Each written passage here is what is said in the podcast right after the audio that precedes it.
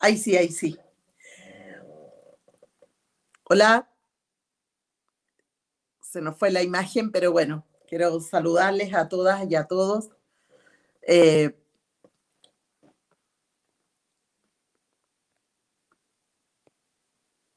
tenemos, eh, a ver. Ahí sí, yo misma había apretado mal. Hola a todos y a todas, buenas tardes, noches, en este horario de, invierno que nos, nos, oscurece más temprano y nos confunde si eh, es, horario de noche o horario de tarde, ¿no? Eh, quiero darles la bienvenida en este foro que para nosotras, nosotros, es muy importante, em, es como la consolidación de un trabajo de ya de varios años con las organizaciones que conforman la mesa de parto respetado. Eh, las vamos a tener eh, en un ratito más para entrar en este foro. Son las que saben y han trabajado años en este tema, mucho más que nosotros. Hemos aprendido de ellas, no cabe ninguna duda. Hemos consolidado un, proyecto, un bonito proyecto que esperamos eh, se ponga en tabla en estas dos semanas. Ya estamos a punto. Y por eso que para nosotros es tan importante tener estos espacios de conversación. Pero además elegimos esta semana particularmente para poder eh, volver a hacer la fuerza para la instalación de este proyecto, pero sobre todo para visibilizar lo que significa tener una ley de parto respetada en nuestro país, lo que significa haber vivido por décadas la violencia ginecobstétrica en nuestro país, lo que significa que estas organizaciones han tenido que contener, lo que, lo que ha significado que estas organizaciones además han tenido que estar disponibles por mucho tiempo para acompañar eh, procesos muy dolorosos de aquellas mujeres que les ha tocado y aquellas familias que les ha tocado eh, vivir estos procesos y esas situaciones de violencia ginecobstétrica. Em, tenemos en, en, esta semana una declaración, además, eh, del día, la Semana Mundial del parto respetado. Y por eso hemos querido hacer este, este programa especial donde esperamos eh, puedan participar haciendo preguntas. Eh, yo sé que cada vez que hacemos publicaciones, lo veíamos también en aquellos relatos de mil relatos más, siempre hay una historia nueva, siempre hay un relato doloroso nuevo que nos toca conocer. Y, por eso que es tan importante visibilizar la necesidad de avanzar en una legislación que se haga cargo eh, de este vacío que ha existido durante tanto, tanto tiempo respecto de la violencia ginecobstétrica que viven y hemos vivido muchas en nuestro país.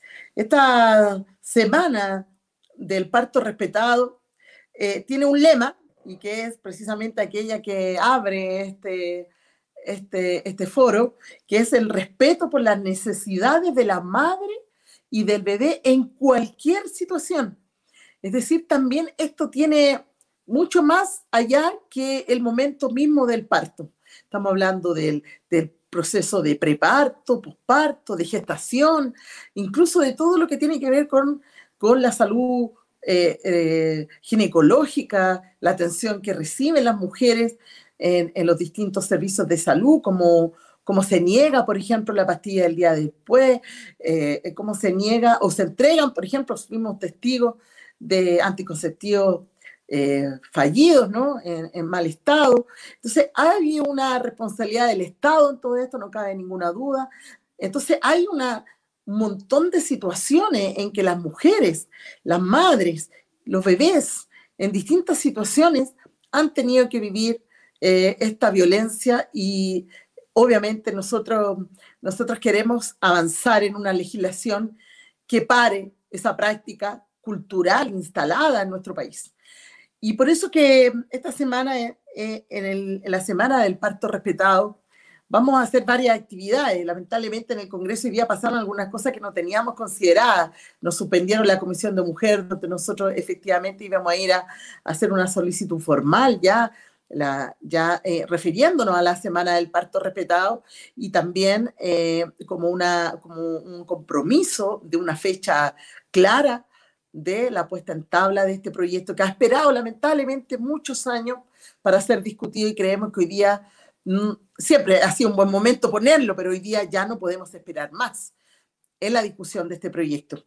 Y, entonces nosotros eh, queremos, em, para no tomarme todo el tiempo yo, porque la verdad creo que de nuestras invitadas vamos a aprender mucho en este foro. Y mm, me incluyo, insisto, porque más allá de haber vivido violencia ginecobstétrica, eh, de haber vivido una situación dolorosa durante el parto de mi hijo mayor, creo que, que tenemos que empatizar, aprender y mirar esta realidad como un problema de, sociedad, un problema país, un problema del Estado. Y esa es la invitación, hacernos cargo y que cada una de las malas experiencias, de los testimonios, de los relatos que nos, nos ha tocado conocer por tanto tiempo, incluida, por supuesto, que nos motiva a levantar este proyecto, que es Adriana Palacio, nos hagan entender la necesaria eh, eh, obligación, el necesario compromiso que tienen que tener no solo el Parlamento en aprobar un proyecto de esta naturaleza, sino que también el Estado en hacerse cargo de la aplicación de, este de esta ley. Así que yo, para no darle más vuelta, quiero invitar a tres queridas amigas, parte importante, son parte importante de esta mesa de parto respetado, para conversar sobre el primer tema, la primera pregunta para el bloque, que tiene que ver con que si existe un respeto integral a la madre y al bebé durante el proceso de gestación, preparto, parto y, por, y posparto. Incluso nosotros hemos incorporado también, eh, hemos incorporado también em, eh, el, el, aborto, las causales que hoy día están establecidas en la ley. Y entonces vamos de a poco a hacer pasar a nuestra amiga. Me dicen que igual hay una de las compañeras que está un poquito atrasada, pero vamos a invitar de todas maneras a pasar al panel a María José Morales, ella es representante de la Red Chilena de Salud Mental Perinatal. Bienvenida María José. De verdad, te agradezco un montón que tengamos esta posibilidad de conversar de un tema tan importante. Así que te vamos a dar la palabra. Vamos a invitar también a Yanna Cuadros. Ella es la representante de Madre Nativa ONG y vamos a estar a la espera de que llegue nuestra querida compañera Claudia González, va a representar también a Matria Fecunda. Mientras llega Claudia, vamos a avanzar en el, programa. Ahí nos van a hacer pasar en el momento que se pueda conectar. Ahí viene justo, maravilloso, no vamos a tener que esperarla. Está todo conectado, todas nuestras, la verdad, el universo nos da la posibilidad de avanzar con, junto con ella. Así que también bienvenida, bienvenida Claudia. Ahí está intentando entrar y, la pregunta, como les decía, de este primer bloque es si existe un respeto integral a la madre y al bebé durante el proceso de gestación, preparto, parto y posparto en nuestro país, hoy día. Tenemos que obviamente analizarlo también para que la gente vaya siendo parte de esta, de esta conversación. Bienvenida Claudia, estábamos esperando que te conectaras, así que la idea es que vayamos pidiendo la palabra, que esto sea bien interactivo y, vamos a ir moderando, obviamente para que no se nos desordene, pero podíamos partir en el mismo orden que fuimos, fuimos entrando. Vamos a partir con María José. María José, eh, como decía, es parte de la Red Chilena de Salud Mental Perinatal. María José, de verdad, bienvenida, gracias por este espacio y para poder contarle a quienes hoy día nos acompañan si efectivamente existe o no existe en nuestro país respeto integral a la madre, y al bebé durante estos procesos tan importantes en la vida de nosotros. Bienvenida. Gracias, Claudia. Eh, gracias por la invitación y, y bueno, hay que responderla rápidamente esta primera pregunta. Y ahí, bueno, si lo vemos desde un punto de vista institucional, la respuesta sería no.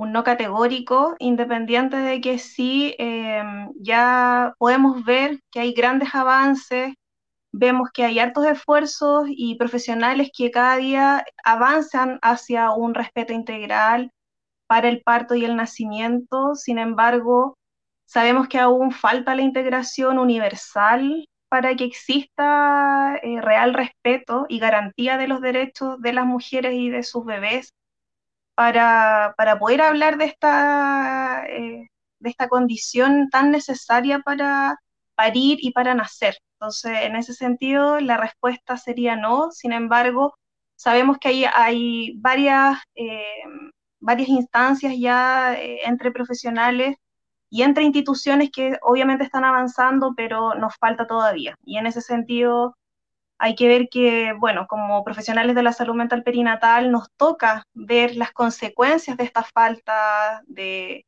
de garantías y, en su extremo más, eh, más brutal, ¿cierto? Como lo es la violencia obstétrica, sabemos que las consecuencias son a mediano y a largo plazo. O sea, no solamente queda en esta, en, en esta vivencia en el momento puntual, sino que vemos que estas consecuencias se mantienen en el tiempo, afectan la crianza y por lo tanto es sumamente importante verlo desde, desde el punto de vista que el que no haya respeto, que exista violencia obstétrica hasta el día de hoy, tiene un impacto negativo en la salud mental de las mujeres, de sus bebés y de sus familias.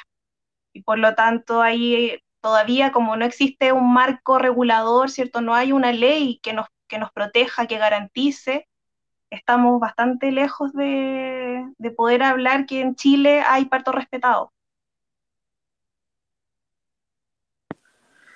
Exactamente. Yo creo que lo que plantea María José es muy importante desde el punto de vista de, los efectos, porque una cosa es que uno puede analizar eh, el momento en que ocurre, las condiciones físicas, estructurales de, la violencia, pero además hacerse cargo del, impacto en esa familia, de lo que genera a largo plazo, de cómo se vive por mucho tiempo. Fíjate que uno...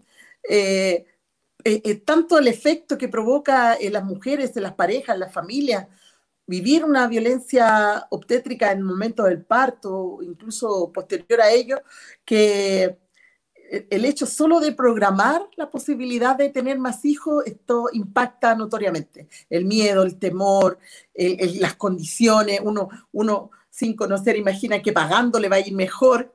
O sea, ese tipo de cosas que se instalan también, incluso la próxima vez lo tengo por cesárea, porque así me aseguro no pasar por todo aquello. Entonces, ¿qué opinas tú, Yanna, también de, esta pregunta base que hemos planteado y los efectos efectivamente que tiene a mediano o largo plazo? Yanna es de Madre Nativa ONG, la vamos a invitar también, por supuesto, que, que tome la palabra y que nos comente cuál es la postura que ustedes ven respecto de eso.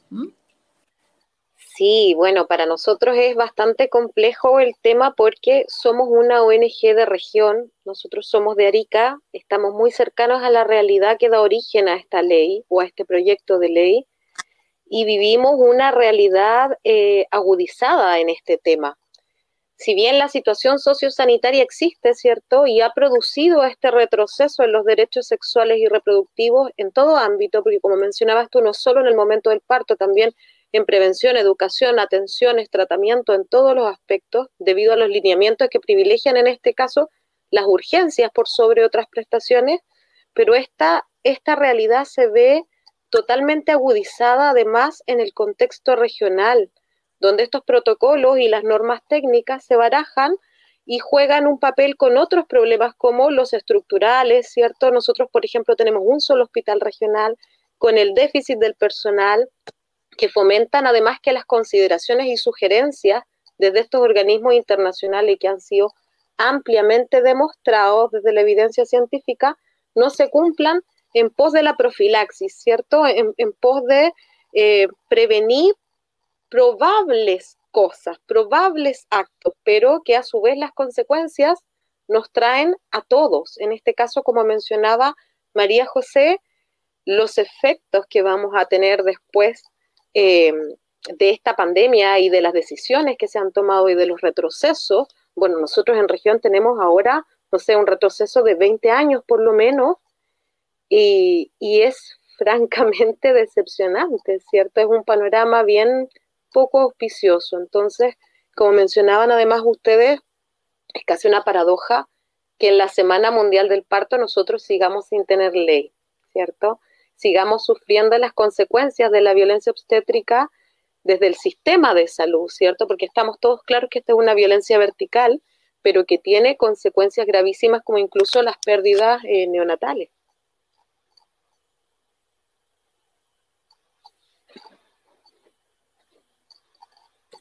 Me parece, me cuesta ahí, me, me falta el dedo para sacar el audio me parece que es muy interesante la mirada que pone Yana, sobre todo también por la realidad migrante, por la realidad que, que no es menor. ¿ah? porque ahí entonces estamos enfrentadas también a aspectos culturales de los que hay que hacerse cargo y que intentamos hacernos cargo también en este proyecto. Hemos tratado de recoger también allí aspectos eh, de, desde lo cultural, desde la, de la mujer mirante, desde la mujer indígena, y, y, no es solo una definición, en la práctica requiere también una preparación del profesional, requiere preparación también del espacio físico, eh, de cómo uno entra en la relación con, eh, previa al parto, cómo se establece la relación con con, con, el, con la pareja o con el acompañante. Hay un tema ahí también que no es menor y que efectivamente, como decía Yanna, nuestra, nuestro caso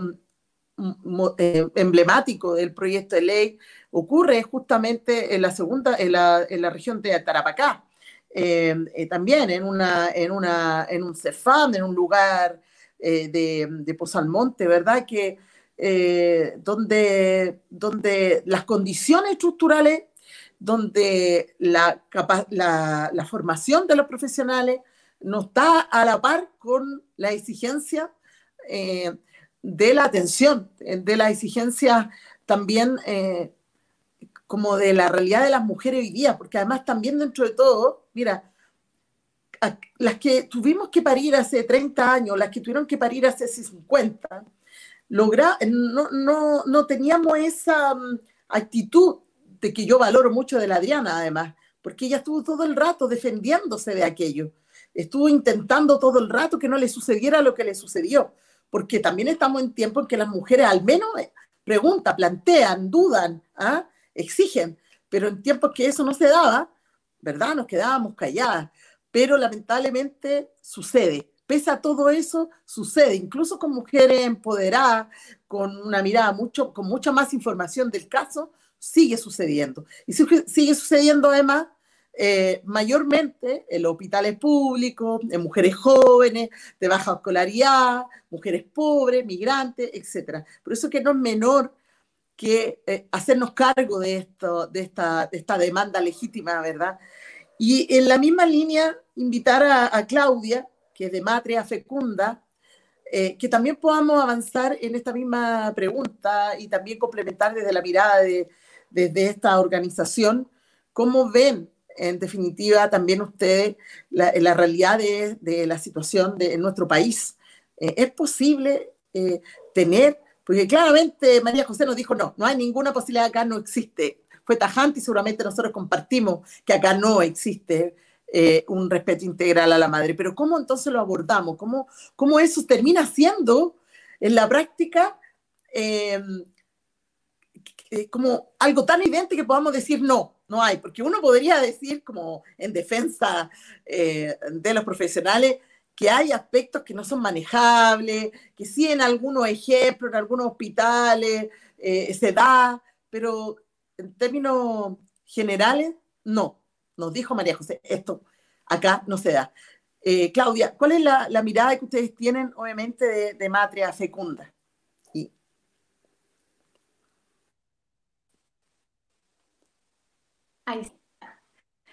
Bueno, buenas noches. Eh, disculpen por el retraso, estaba también en otra, en otra actividad, también a propósito de la Semana Mundial del Parto.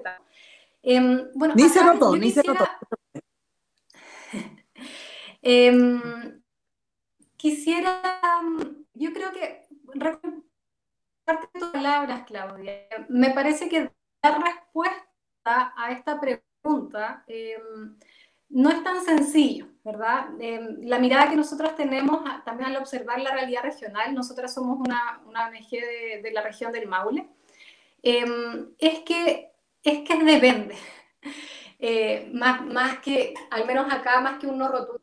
Em, existe acá a nivel nacional, bueno, existen recomendaciones internacionales, ¿verdad?, eh, en relación a dónde debiese ser un modelo de parto. El Ministerio de Salud también acoge e incorpora, como desde la mirada de la política pública, estas recomendaciones internacionales también a través de, eh, de las guías. Eh, o la propuesta también que hace el Chile Crece Contigo, de cómo debería ser también, eh, como toda la, la, atención de los partos.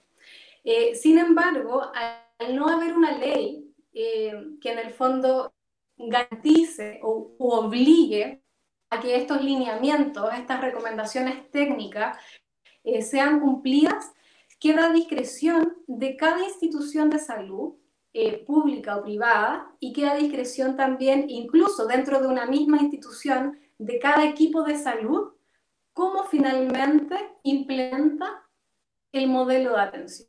Y creo que ahí hay alta variabilidad, A lo largo de todo el país. Creo que las realidades regionales son distintas, ¿verdad? Eh, y aún, y en sí en regiones es diferente también que la, que la región metropolitana. Eh, por ejemplo, lo que decía la compañera Darica, eh, la situación también que se produce ahí con con los migrantes, también la presencia de pueblos originarios. Por ejemplo, lo ocurre acá en el Maule, donde tenemos alto porcentaje de ruralidad y alta dispersión geográfica también, por lo tanto hay una barrera en el acceso a los centros de salud. Em, pero yo creo que la, la, la visión que nosotros tenemos es que finalmente el brindar atención integral queda a discreción finalmente de cada institución de salud y a discreción también de cada equipo de salud. Y ahí creo que se entrelazan también como varias, varios elementos eh, que tienen que ver con un, un, modelo también arraigado en las instituciones sanitarias eh, en relación a salud y en relación a cómo es la atención del parto, eh, donde creo que mayoritariamente prevalece, o sea, si bien en el papel hablamos de una atención integral, hablamos de una atención o un modelo en general en salud, pero prevalece un mayoritariamente eh, basadas o enfocadas en modelos más mecanicistas, en modelos, modelos biomédicos, desde donde hay una visión patológica también del parto, ¿verdad? Donde también las mujeres quedan ausentes eh, o con muy poco poder en relación a, a decidir eh, a cómo vivir la experiencia, a, a decidir acerca de sus propios partos. Entonces, creo que hay equipos que son más respetuosos con esas necesidades de las mujeres, son más, respetuosos en, en, el fondo como de resguardar también el poder que esa mujer tiene a decidir sobre su cuerpo en relación a otro. Creo que esta habilidad, digamos, en, en las distintas instituciones de salud e incluso, como decía, dentro de una misma institución de salud, en los distintos turnos que puedan haber. ¿verdad? A veces uno, eh, eh, acá me, me, ha tocado también escuchar relatos, por ejemplo, acá en, en Talca, eh, de que hay ciertos turnos, por ejemplo, eh, que están conformados por, por, ciertos equipos, donde eh, encontrar eh, una atención más humanizada que en otros. ¿ah? Y hay mujeres que a lo mejor han tenido una muy buena experiencia mencionado.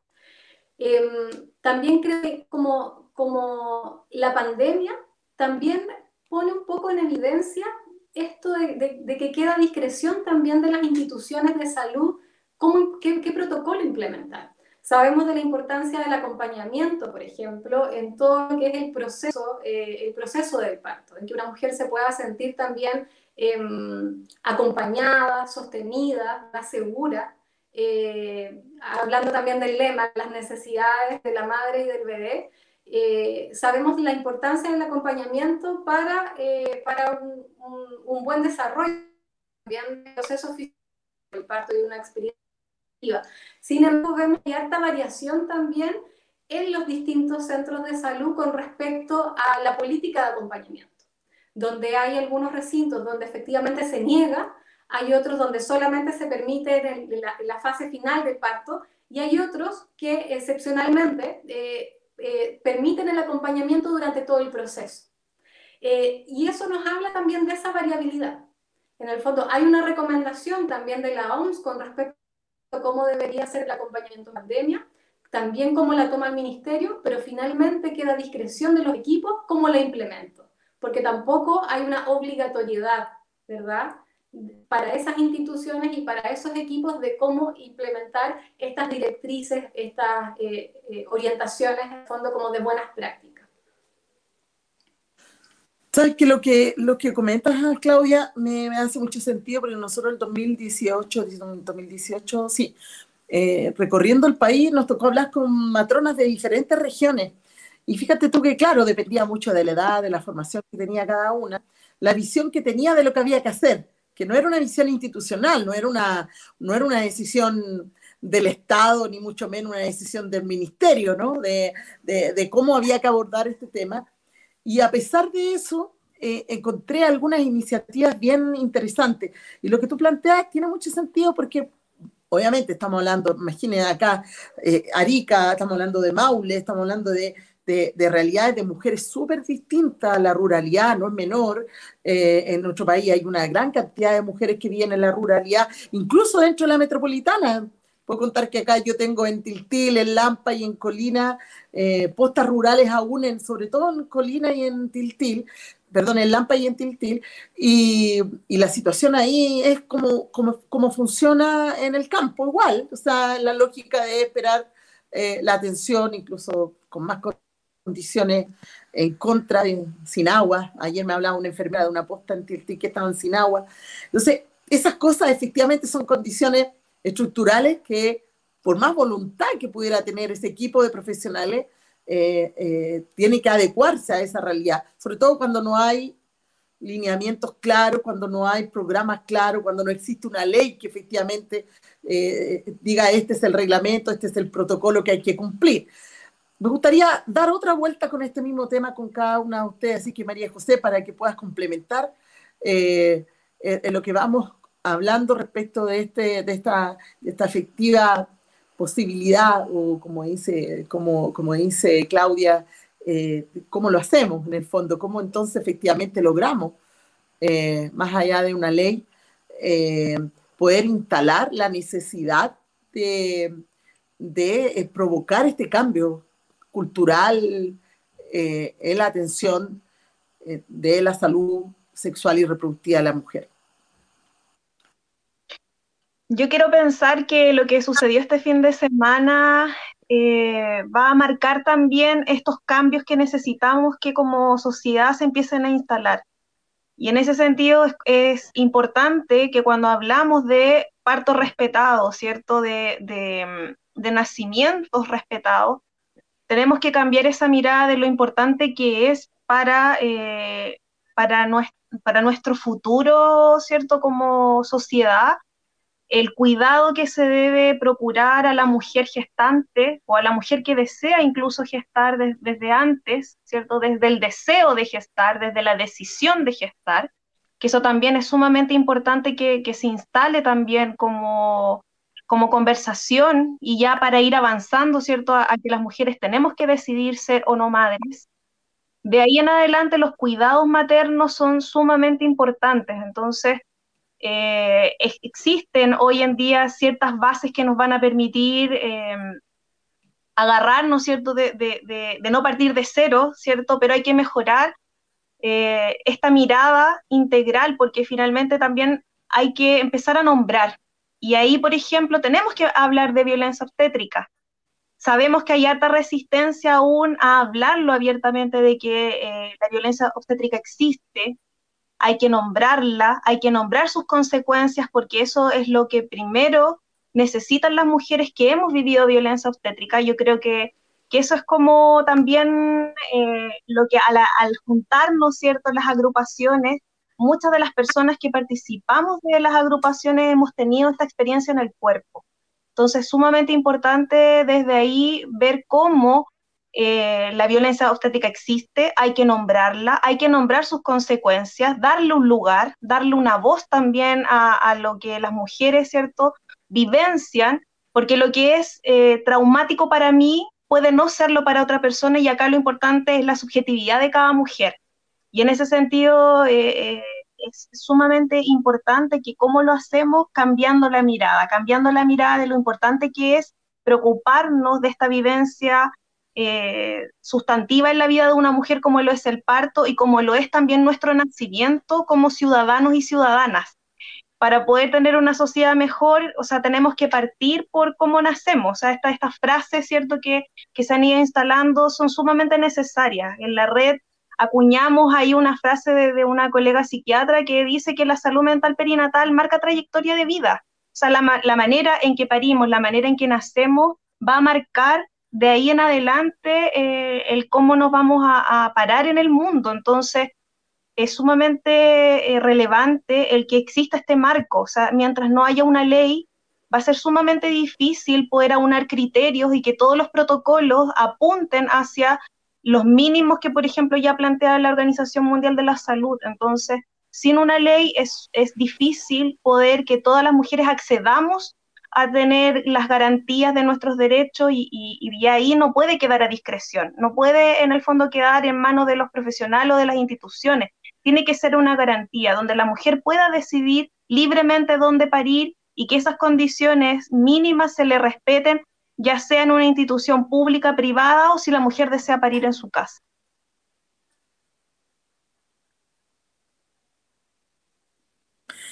Qué interesante que, que, mm, que nos permita, María José, también conectar con la situación hoy día política, ¿verdad? Que en el fondo es un, también es un llamado de atención, un mensaje fuerte y, claramente, más allá de que hoy día podamos lograr aprobar esta ley que se despache, al menos de la Cámara de Diputados, porque también después viene otra batalla en el Senado, tiene que estar en el debate eh, de la convención cómo la garantizamos, cómo nos aseguramos efectivamente que esté dentro de los derechos garantizados para todas las mujeres en nuestro país. Eso no me cabe ninguna duda y concuerdo contigo que el escenario es bastante propicio para aquello. Eso es bueno, ¿no? Así que, y ahí entonces la opinión de Yana. Eh, ha puesto otro, otro antecedente también María José en la mesa, que no es menor, obviamente estamos hablando hoy día en, en 2021 de este tema y no lo podíamos hablar hace 20 años eh, tiene que ver obviamente con la situación, con el contexto político del momento y hoy día el desafío obviamente es que sigamos avanzando en este tema. Yanna. Sí, sí, hay un, hay un evento contextual, eh, bueno, como, como dicen todos los que estudian este tema, todo, todo es sistémico, ¿cierto? Hay eventos contextuales micro y eventos contextuales macro.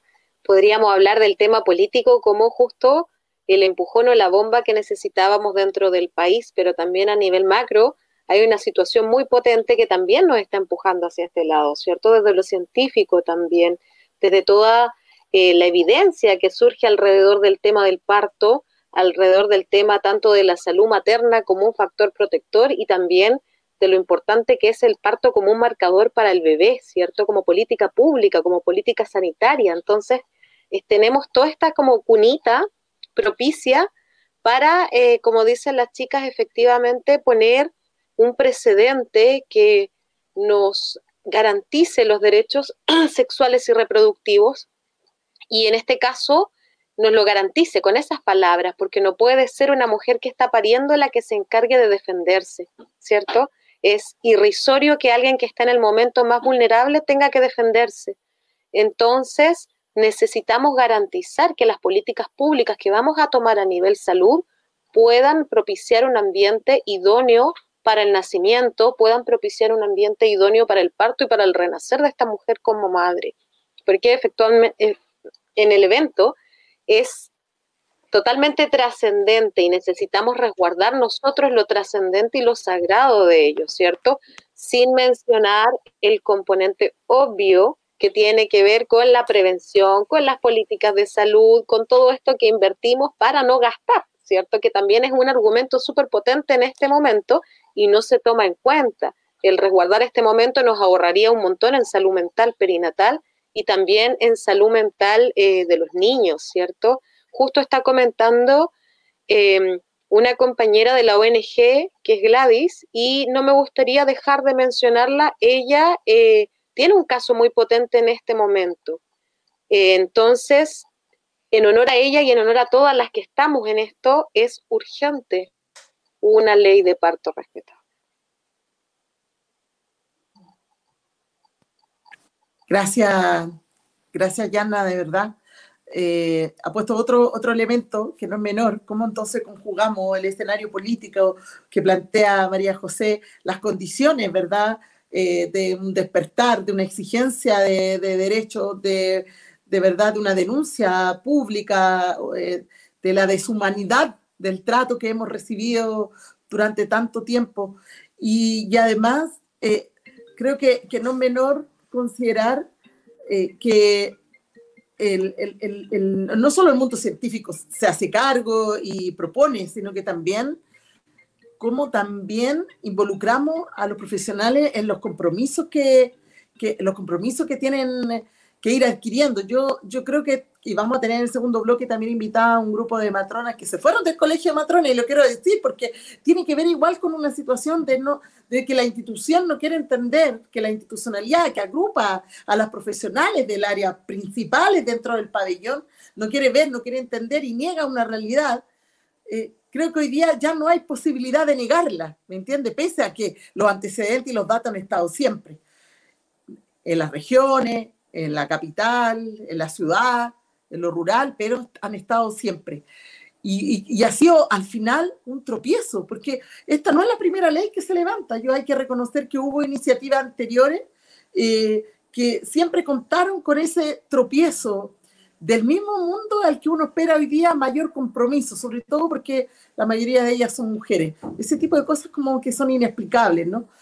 Claudia, como para ir terminando esta ronda, ¿qué otro aspecto tú crees que podría complementar eh, eh, en lo que hemos conversado y también desde la realidad rural, desde Maule, que, vive efectivamente unas eh, situaciones distintas de las que vive Ayana en Arica y por cierto, me parece que también cuando María José plantea también el tema de la salud mental es un tremendo, tremendo temón en nuestro país, sobre todo cuando necesita un plan nacional de salud mental, o sea, no solo aquellas que son víctimas de de violencia obstétrica les toca vivirlo, sino que estamos hablando de que hoy día hay una configuración más eh, eh, eh, dañina, no sé cómo plantearlo, también del tema de la salud mental, porque se suman otros factores que antes no existían, ¿no? El encierro, el miedo, ¿por qué no?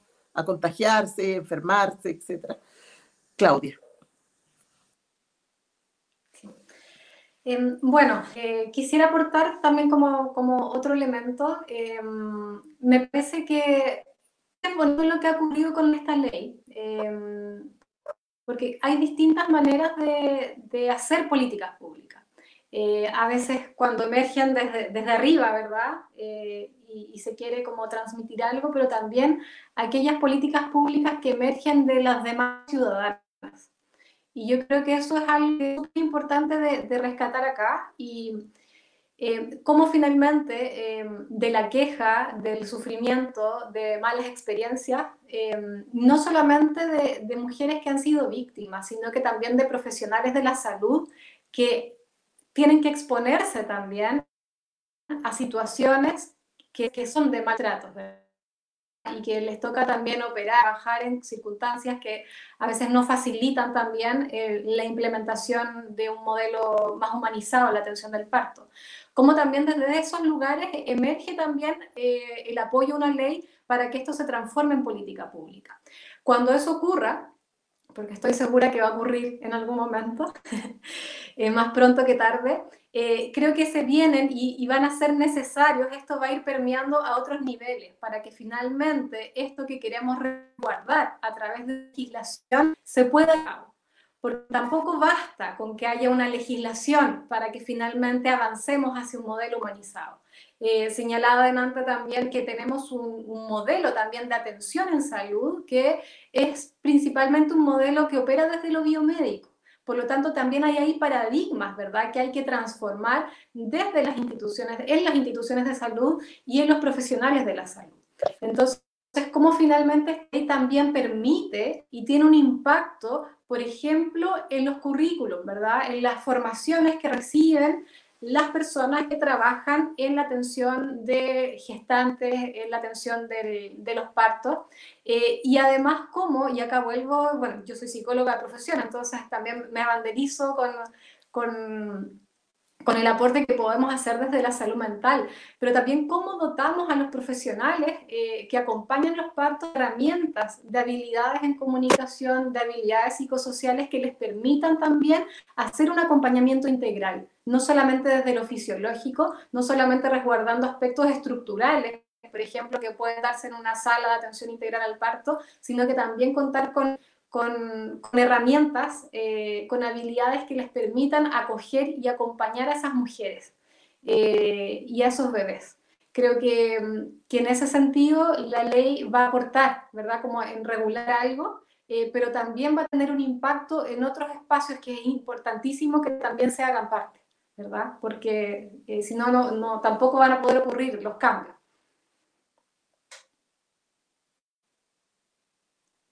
Sí, me parece que, ahí también hay otro elemento que no es menor y, yo les quiero agradecer, chiquillas, en este primer bloque, amigas, compañeras, no solo por toda la pega que han hecho en, en, la mesa de parto respetado, sino que también eh, eh, cómo las distintas miradas confluyen efectivamente para poder construir un proyecto, una mirada integral que considere todos estos aspectos que han planteado en este bloque que seguramente se va a seguir complementando con el, el resto de los bloques, con nuestras compañeras desde las distintas experiencias. Así que les quiero agradecer a Claudia, a María José y a Yanna por participar en este espacio. Hoy día estuve todo el día presionando para que tengamos antes de fines de mayo eh, el proyecto en tabla y se empieza a discutir ya, así que estamos, hay por lo menos harto compromiso de, de toda la Comisión de Mujer, están trabadas en una discusión de igualdad salarial que no es menor, pero que es compleja de resolver, y por otro lado también están discutiendo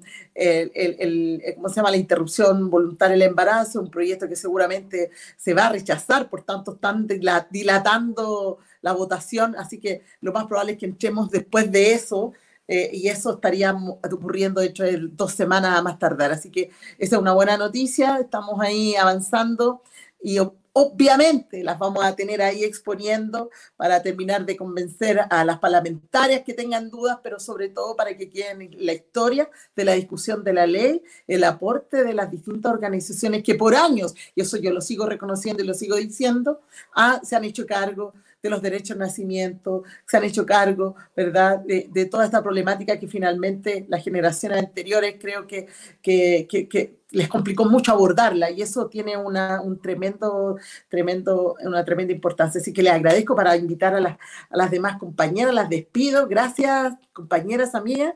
Y de todas maneras nos tenemos que encontrar porque está pendiente un punto eh, público, nuestro, con nuestro lienzo, la, seguramente en la semana que se ponga el proyecto en tabla vamos a ir a presionar al Ministerio de Salud también para que se comprometa a apoyar este proyecto y además viabilice todas aquellas cosas que tenga que viabilizar para que esto, como decía muy bien Claudia, no solo sea una ley que quede como una letra muerta, sino que sea factible de implementar. Así que se los agradezco un montón, les mando un abrazo a cada una de ustedes y vamos a pasar entonces al segundo bloque con nuestras otras queridas compañeras y amigas. Y las voy a invitar, eh, las voy a ir nombrando, estoy media pite hoy día, así que voy a mirar acá, ahí, ahí. Eh, amigas que conocemos, que les tenemos un cariño enorme, voy a hacer pasar a Katiuska Rojas de Asomar Chile para que se sume a este panel de mujeres maravillosas vida en esto. Hola, hola, Katiuska. Vamos también a hacer pasar a Carla Bravo de Ovo. Ellas han hecho un tremendo aporte en la investigación. Hola, Claudia. Hola, Katiuska. Hola, Carla. Muchas gracias por hoy día este bloque. Y también, por cierto, a Natasha Toledo de Parirnos. Nuestras tres amigas otras tres amigas son parte también de esta mesa de parto respetado en esta Semana Mundial del Parto Respetado. Les doy la bienvenida a este segundo bloque de conversación em, que se suma al análisis de nuestras eh, anteriores eh, tremendas compañeras. Y la pregunta de este bloque es también parte del, análisis que hacíamos anteriormente, pero que finalmente eh, es una duda que hemos venido planteando hace mucho tiempo, ¿no? ¿Es posible tener parto respetado en Chile? A propósito que podemos tener una ley, pero ¿es posible finalmente tenerlo? Que se ejecute, que sea capaz de implementarse un parto respetado en Chile. Vamos a partir por Katiuska. Oye, sí, eh, gracias Claudia por la invitación. Como diputada pienso que has hecho un tremendo trabajo en conjunto con las organizaciones sociales y también con quienes estamos también de alguna forma implementando eh, en el cotidiano, en el quehacer, ¿cierto? Como matronas, como Asomat, estamos eh, contentas también de poder estar presentes en este foro, saludar también a Natacha y a Carla, tremendas compañeras también que han hecho un tremendo trabajo encaminado en esta misma situación que habla de lo que tú preguntas, ¿no? Que si en algún minuto vamos a poder tener eh, como país una política pública que nos ayude finalmente a erradicar de una vez por todas la violencia obstétrica y tener eh, una política de parto respetado. Yo pienso particularmente cuando nos hacemos esa pregunta es como, ¿cómo estamos situadas en comparación con otros países de Latinoamérica? Porque ahí una puede comparar, por ejemplo, con el caso de Argentina, con las compañeras, las colegas, ¿cierto?, de Argentina, o las colegas de México, o las colegas de eh, Brasil, ¿cierto?, que tienen eh, espacios que a, lo mejor han ido en, mejor avance de política pública, o leyes también que de alguna forma vienen a regular el que no se eh, vuelva a reincidir más en violencia obstétrica, o también cierto que se hagan ciertos protocolos para mejorar ciertas prácticas o implementación cierto en lo cotidiano, en las atenciones clínicas, en, los acompañamientos de las mujeres o en general de las gestantes. Y bueno, lo que me comentan las compañeras de otros países es que efectivamente, a pesar de tener una ley, es igual que en Chile, que por ejemplo nosotros acá tenemos la ley IBE, ¿cierto? La ley de interrupción voluntaria del embarazo, las tres causales, y la verdad es que los, las y los profesionales de la salud, sobre todo los, los médicos, ¿cierto? Poco, y, poco les gusta ejecutar la ley. En Chile tenemos así objetores de conciencia, en tanto institucional como individual, y lo mismo ocurre un poco, ¿cierto?, con eh, en otros países en donde pudiera existir una ley que favorezca la atención de parto respetado, en donde muchas veces, ¿cierto?, queda la ley y poco implementan o ejecutan el personal de salud y entonces hay una dice, claro, esto parece que entonces depende más de voluntades personales, individuales y también políticas de, de ciertos sectores que en su minuto gobiernan, ¿no? Porque si existe una ley o una política o un protocolo, siempre va a depender del gobierno de turno que quiera eh, robustecer más la política, entregarle mayor recurso, eh, fortalecer más la eh, capacitación de recursos humanos, fortalecer de verdad la infraestructura para entregar un parto respetado. Entonces, más allá de tener la política, yo pienso que depende mucho de, voluntades políticas del gobierno de turno o de quienes están ahí empujando para que los procesos se den, no solamente el personal de salud, sino que ustedes mismas, ¿cierto? Las parlamentarias, todos los actores sociales, las organizaciones cívicas, eh, sociales, las organizaciones de mujeres, entonces depende de muchos actores que finalmente esto se lleve a cabo y por sobre todo pienso yo que tiene que ver con un cambio de paradigma, un cambio cultural en donde como sociedad podamos derrumbar esta, esta, este tipo de atención que tiene que ver con eh, esta mirada patriarcal, ¿cierto? Bastante conservadora, en donde el, personal o en general el equipo de salud eh, piensa que son quienes hoy día deciden por las mujeres eh, en sus procesos de gestación y parto y puerperio y que no son ellas las que finalmente son autónomas en, el derecho a decidir cómo y, vivir sus procesos. Y creo que eso también habla de que como país tenemos que vivir también una, una educación, creo yo, em, una educación muy fuerte en los derechos sexuales y reproductivos, una educación sexual integral que va de la mano, ¿cierto?, con todo lo que se significa para nosotras también, eh, que nuestros derechos como mujeres también se lleven a cabo. Eso pienso yo al menos como, como matrona y como también activista de los derechos sexuales y reproductivos. Súper bien, Katiuska. Efectivamente, a eso, a eso apuntamos. ya tenemos la ley, la vamos a aprobar, la vamos a despachar, vamos a presionar el Senado para que exista. ¿Y, ¿Qué asegura, qué podría asegurar que podamos tener parto respetado en Chile? Eh, desde la experiencia de Hugo, Carla, desde la experiencia comparada también, como lo plantea Katiuska, desde desde el estudio que ustedes han hecho, ¿es posible tener parto respetado en nuestro país o ustedes lo proyectan desde la aplicación de la ley a un momento, un periodo en que efectivamente se pudiese implementar y poder asegurar que eso ocurra? Eh, bueno, eh, muchas gracias primero por la invitación. También eh, un orgullo estar aquí con, con las compañeras. Hemos estado trabajando durante mucho tiempo para lograr impulsar esto y, creo que estamos más cerca que al menos hace un tiempo. Creo que además la, coyuntura nos favorece en estos momentos para eh, poner estos temas en tabla y que sean escuchados y que sean recibidos de, una manera distinta a quizás cuando se gestó a lo mejor esta ley hace unos años atrás. Y en ese sentido yo creo, eh, creemos como en el fondo eh, que tenemos en el fondo bastante por, por, conseguir de ahora en adelante, digamos. y, y vinculado a tu pregunta, la verdad es que una ley no va a resolver el problema de, la violencia obstétrica eh, y de las vulneraciones que sufren las mujeres en el contexto de, su salud sexual em, y reproductiva. Eh, en derecho comparado, la verdad es que la existencia de leyes no ha, garantizado nada en términos de, de, generar un cambio grande, digamos, más allá de que pueden sentir el avance simbólico de que esto está reconocido por un órgano eh, estatal y que eventualmente puede ser llevado a cabo, digamos. Hay un, hay un, reconocimiento simbólico en la ley que, igual es importante, pero sin duda no, no resuelve el problema. Y eso pasa eh, a todo nivel de cosas, digamos, en, lo legal. Existen delitos que jamás en la vida han sido aplicados, digamos, y están, digamos, en el Código Penal, por ejemplo.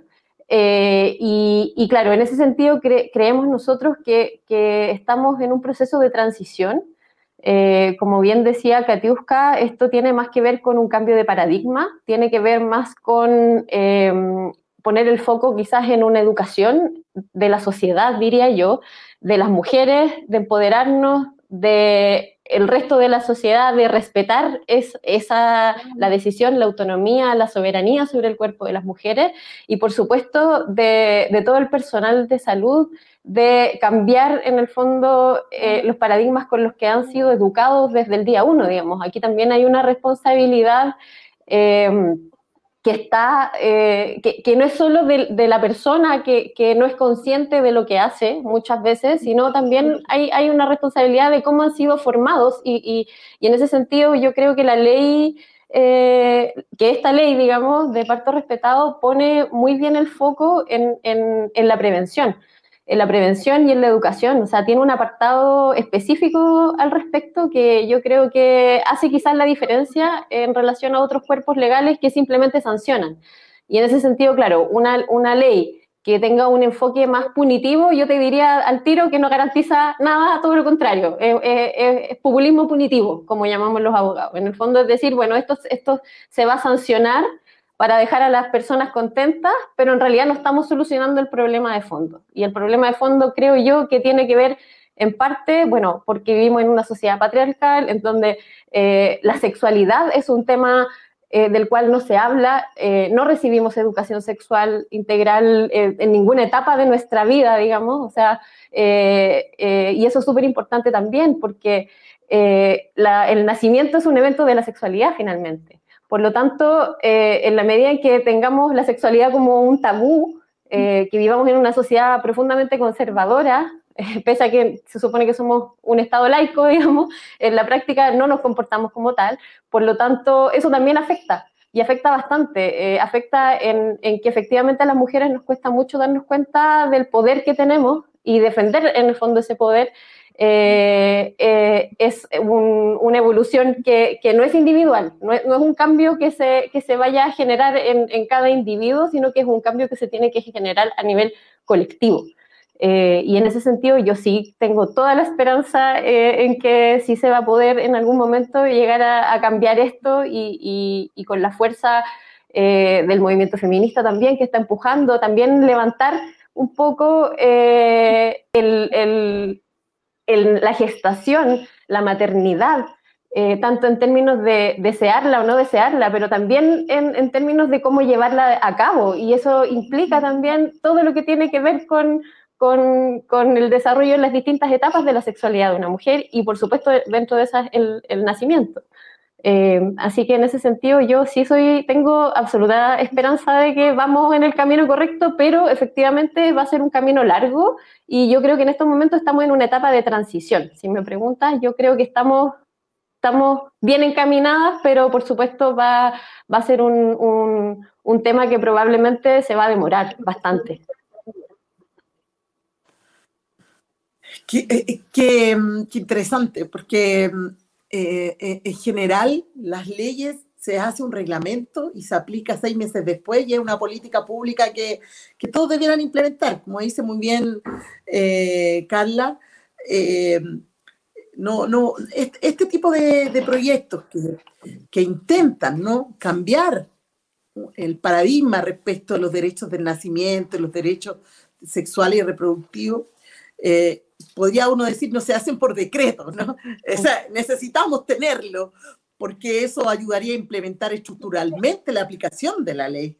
Pero, pero claramente aquí, y además a propósito que también en el panel anterior nos decían, en el contexto, en lo que sucedió el fin de semana, lo que la gente salió a exigir, claramente la, la discusión va a ir más allá incluso de este proyecto en cuanto al derecho a la educación sexual. Nosotros ingresamos un proyecto con Camila Roja de, de educación sexual eh, integral, que fue rechazado en la Cámara a propósito, no tuvimos la posibilidad de, de, de, tenerlo. Y claro, un proyecto de esa naturaleza, como también el proyecto de, de ramos de derecho humano y otros que hemos intentado avanzar en el Parlamento, esa cosa generalmente la gente no la ve, pero hemos dado esas peleas eh, significaba una reforma al currículum escolar, una reforma bastante profunda, capacitar a los profesores también para hacerse cargo, en, un momento en que los profesores han sido precarizados, maltratados, entonces también significa una carga adicional a la situación en que hoy día viven. Entonces, es un conjunto de aspectos que obviamente eh, van de la mano, van de la mano a la posibilidad de tener una ley que sea efectivamente implementada de manera correcta no solo que te reciban el plan de parto y te digan, ya, mira, esto es lo que trae aquí como receta y ya, eso es lo que vamos a hacer, sin hablar, sin interactuar, sin generar un nexo anterior con, ¿verdad? Un vínculo emocional, nada de eso. O sea, que tampoco esperamos que se aplique como, como una, una receta médica, como quien va a tomarse un, un, examen, ¿no? Entonces, le quitaría todo el aspecto integral eh, y de respeto por ese proceso. Natasha, ustedes desde Parirnos, que también han estado tanto tiempo en esta batalla eh, por los derechos del nacimiento, eh, ¿qué piensas tú? ¿Teníamos la posibilidad de tener ley de parto respetado en nuestro país? ¿Lo, lo, lo ves como una, como una, una meta cercana? Eh, sí, desde mi lugar en que quiero guardar un poco de esperanza, ¿no? Creo que la esperanza, uno siempre dice, lo último que se pierde. Sin embargo, el contexto actual es un contexto súper, súper adverso a la cual las mujeres están inmersas. Eh, en este momento, si ustedes me preguntan, ¿tenemos la posibilidad como mujeres tener un parto respetado? Yo diría que no, porque se tienen que dar demasiadas, pero demasiadas situaciones perfectas. Por un lado, eh, un, un, lugar, ¿cierto? Un equipo de salud que me atienda, que me ponga a mí como la protagonista de la toma de decisiones, es decir, simplemente que me considere como una ciudadana de primera categoría, que soy capaz de decidir mi propio cuerpo, un, que esté sensibilizado en torno a, lo, a los derechos, ¿cierto? De, de, las personas, que me considero una ser humana, ¿no? Que tengo derechos.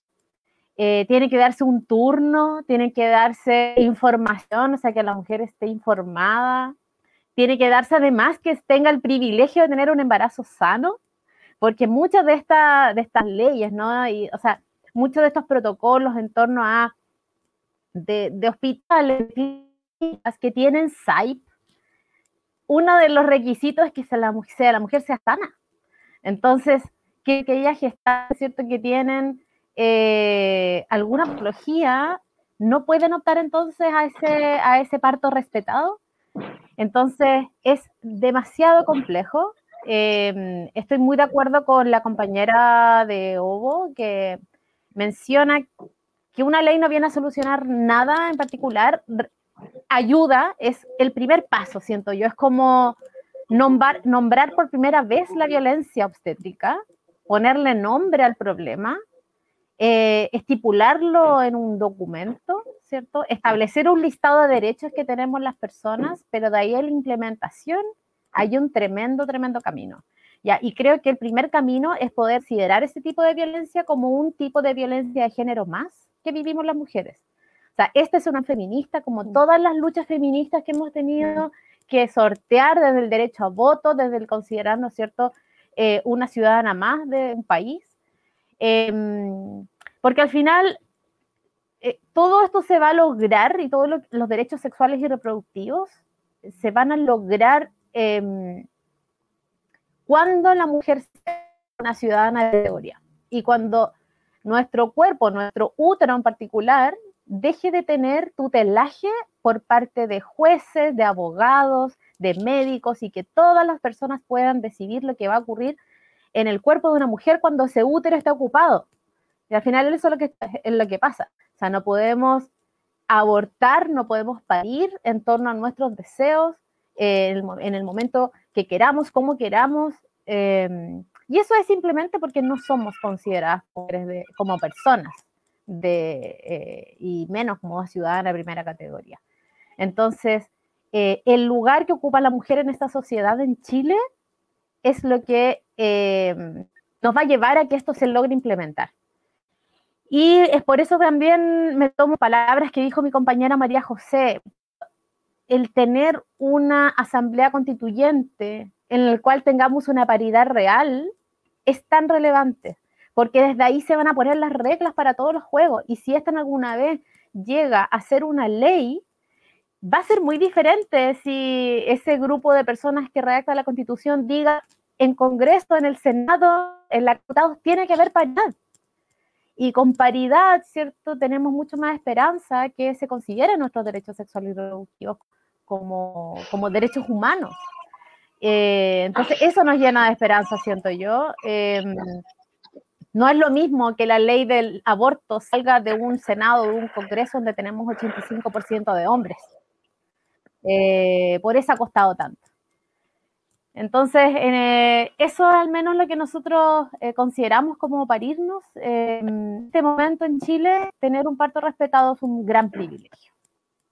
Es un privilegio de, dinero, de información y de suerte si nos toca turnos adecuados, si vivimos en el territorio geográfico adecuado donde hay opciones.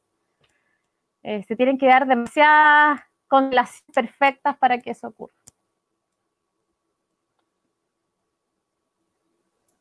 Mira, Natacha suma otro antecedente que no es menor y, que incluso varias veces nosotros lo analizábamos.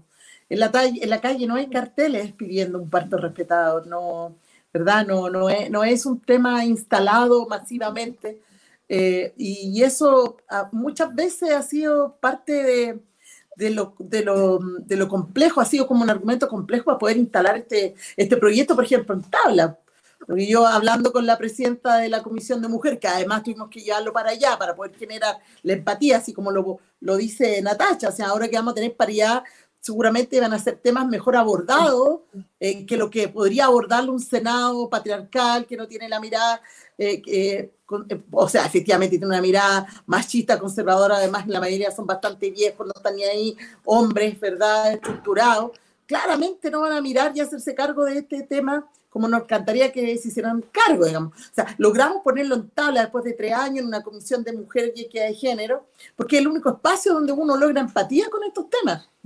Pero sí me preocupa algo que dice Natasha, que no es menor, que tiene que ver que no es una demanda colectiva que tienen la fuerza que a nosotros nos gustaría que tuviese, como la tiene obviamente el aborto, como la tiene efectivamente el femicidio, ¿verdad?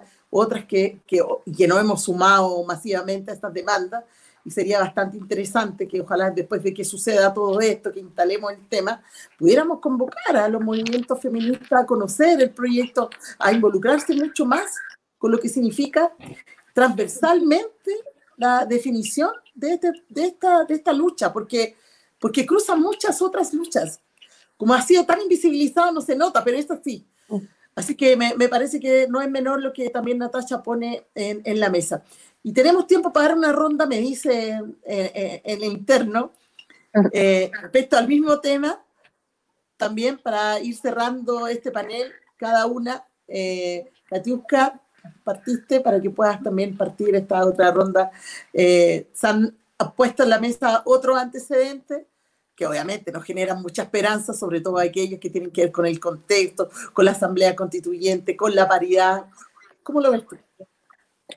Sí, gracias por esta segunda ronda y sí, ahí hay hartos temas que se pusieron sobre la mesa. Bueno, estamos todas contentas con el resultado del proceso eleccionario, no solamente, ¿cierto?, porque tenemos una, una constitución de delegadas y delegados constituyentes donde la paridad ganó finalmente. Y bueno, ahí hay que tener harto ojo, sí, porque eh, el tener paridad o tener más mujeres no significa que todas las mujeres que estén allí precisamente vayan a velar por nuestros derechos sexuales y reproductivos. Entonces hay que estar sumamente vigilante también de eso. y obviamente cuando lo dijimos durante el proceso, ¿cierto?, de que las organizaciones vamos a estar vigilando sobre esos delegados y delegadas constituyentes, significa que ellas y ellos precisamente lleven adelante este tipo de debates que estamos dando hoy día. Y, y, bueno, dentro del resultado de las municipales también, ahí tenemos un municipio de Santiago que es bastante relevante, con Irací, que estamos muy felices por eso también.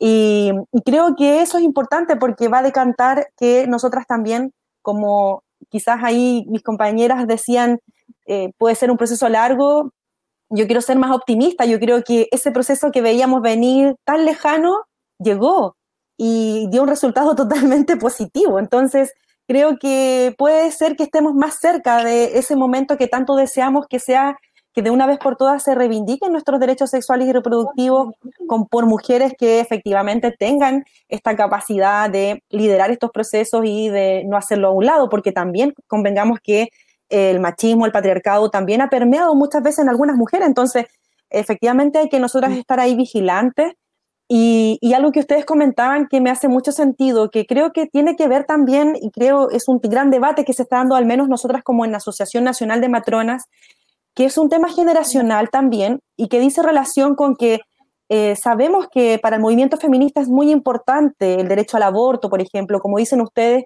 fue tema de debate público, el derecho al aborto, o lo que, fue, eh, lo que es el de, eh, una vida libre de violencia, los femicidios, porque habla también de un relato de nuestras antecesoras, ¿verdad? De lo que han cargado por mucho tiempo respecto a los femicidios, respecto al aborto, etcétera pero hoy día también hay nuevas formas de hacer feminismo y las nuevas formas de hacer feminismo dicen relación también con reivindicar los derechos reproductivos, que por mucho tiempo está esta frase, ¿cierto?, derecho al aborto libre. Claro, porque eh, hacemos, eh, quizás disociamos este rol de la mujer, del rol de la, de la, crianza, ¿cierto? Del rol reproductivo, que sabemos que es bastante esclavizador, que sabemos que lamentablemente además es, un trabajo no remunerado, ¿cierto? La crianza de, las, de los hijos y las hijas.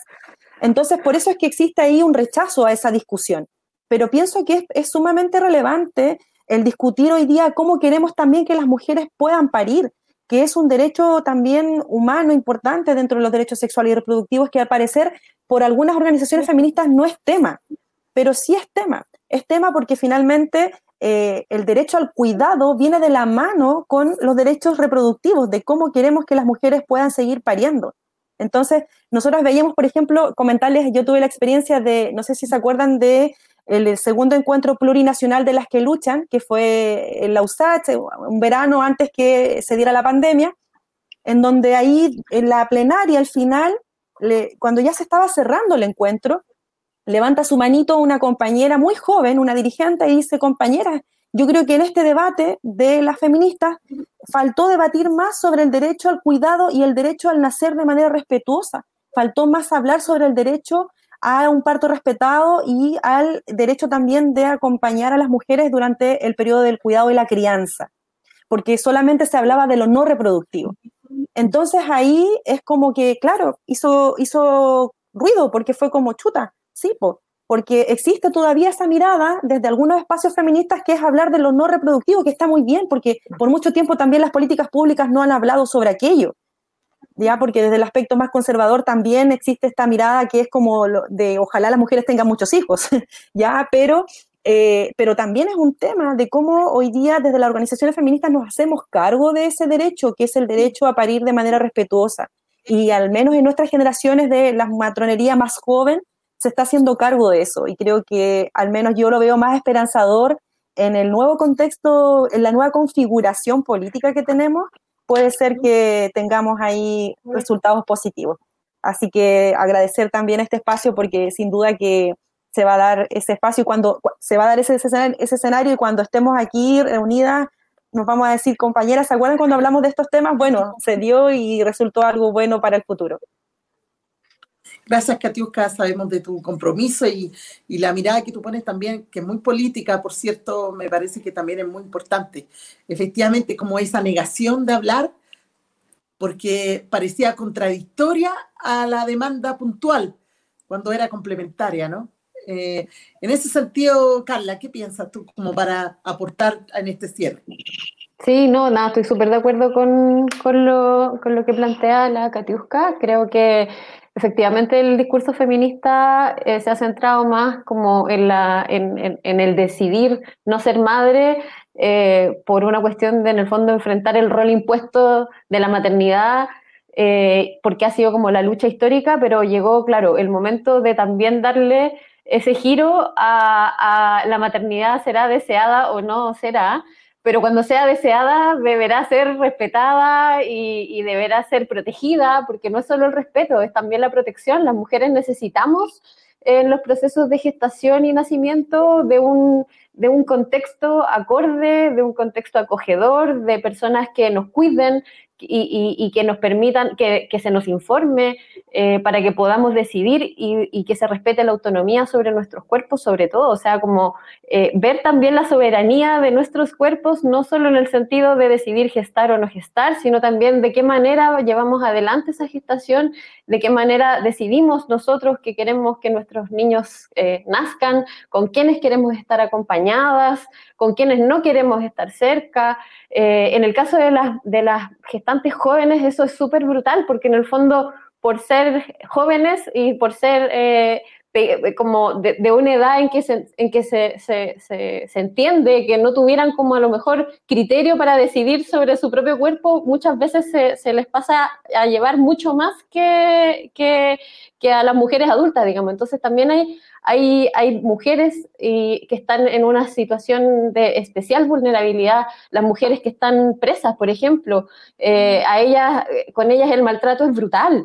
En, en, en, los casos de, gestación. Están los casos paradigmáticos que han salido en la prensa, pero además ellas están, o sea, estamos hablando de un, de un nivel de, eh, de daño y de violencia invisibilizada en general, pero que en ciertos casos es aún más invisible porque en el caso de las mujeres que están presas, ellas no tienen voz, no tienen contacto con el exterior, por lo tanto, todo lo que ocurre en esos procesos para nosotros eh, eh, es, es, es, muy difícil de acceder. Para nosotros, por ejemplo, como OVO, si bien nos llegan denuncias de distintos tipos de, lugar, de distintos lugares, de, centros privados, de centros públicos, las denuncias que nos llegan de, en casos de mujeres que están eh, privadas de libertad son muy, muy pocos muy, muy pocos, y son los que en general, eh, eh, en el fondo, estallan por, por, la especial gravedad, digamos. Entonces, también hay un tema ahí de, de, de, empezar a hablar de esto y levantar el tema, porque es, es, importante, o sea, todos, todos nacemos, es un proceso biológico por el que la humanidad entera pasa, entonces nos compete a todos como sociedad, ni siquiera es, es algo que nos debiese importar solo a las mujeres, nosotros obviamente eh, llevamos eh, la batuta de la lucha, digamos, pero, pero debemos en el fondo generar conciencia de que esto es un, es un tema que nos debiese importar en el fondo a todos. Eh, y, y, en ese sentido yo pienso también que estamos en, en, el camino, en esta senda de hacerlo. O sea, creo que cada vez hay más conciencia también en, en, en, el relato ya se, cuando uno habla de violencia obstétrica, ya es, es, menos la gente que te dice como, ¿qué es eso? Por último, ya el concepto está, está circulando, está sonando y de a poco llegaremos en algún momento a la toma de conciencia, donde el cambio se, se, vaya a generar, pero, pero, pero estamos empujando en esa dirección y en ese sentido yo también tengo bastante esperanza. Gracias, Carla y vamos a darle la palabra a Natasha para que termine esta ronda, por si quiere complementar con algo y chiquillas agradecerles, por cierto, que hayan estado en este foro que nos parece fundamental en la, en la Semana Mundial del Parto Respetado y para poder hacer pasar también a nuestras siguientes compañeras. Natasha. Eh, bueno, también muy de acuerdo con las dos compañeras. Eh, este es el camino, ya, este es el camino, estamos súper bien Em, en red, ¿no? Articuladas. Eh, esta red cada vez ha ido creciendo más, involucrando más personas. Eh, sin embargo, siempre hay que considerar que estos temas de eh, en torno a la maternidad siempre han sido súper invisibles en los movimientos feministas, porque, bueno, se han pasado décadas, siglos las mujeres em, tratando de romper, ¿cierto?, este paradigma y romper esta, este este tema impuesto de la maternidad tanto hemos luchado por la no maternidad obligatoria, ¿cierto? Que cuando eh, una mujer desea gestar, como que ahí, ahí se abandona y, entra en un espacio súper doméstico. En la gestación, ¿cierto? Se rata de muchos espacios para cuidarse. De ahí viene el puerperio, donde se sumerge en este mundo del puerperio, ¿no? Y, todo, y, y se al final se separa de toda la participación política y esa voz se silencia en ese momento.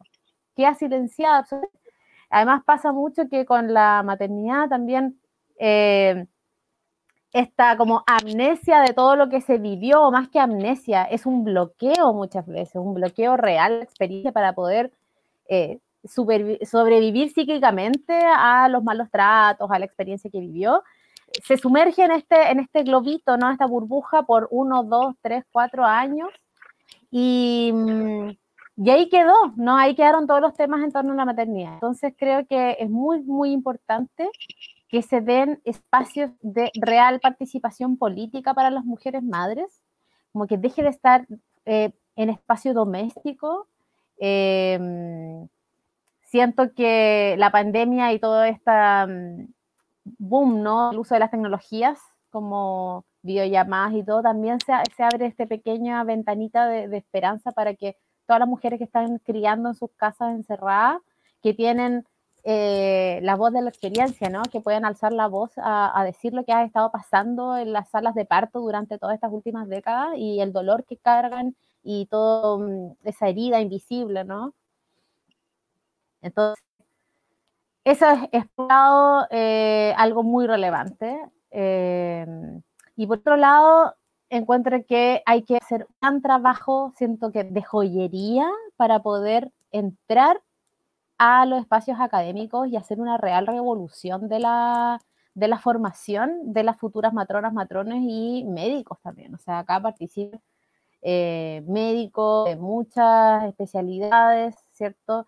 a veces la mujer no tuvo una mala experiencia de parto porque la matrona o el gine la violentó, sino que fue el anestesiólogo, fue la TENS que le fue a poner la vía, fue el pediatra que fue a pasar visitas guagua, fue que le fue a hacer el aseo eh, posparto, o sea, todas las personas que trabajan en salud necesitan una real, un real incorporación de temas de género, de derechos humanos en su formación. Entonces, eh, eso eh, es súper potente porque es volver a, mm, reestructurar, ¿cierto? Eh, la obstetricia moderna, eh, la forma en que se miran las mujeres, ¿cierto? El paternalismo típico, la salud. Entonces, bueno, son muchas aristas y... pero vamos por buen camino. Seguimos esperanzadas aquí al pie, al pie del cañón y nada, pues ahí ansiosa por, por escuchar a las compañeras que vienen también, para no quedar más tiempo.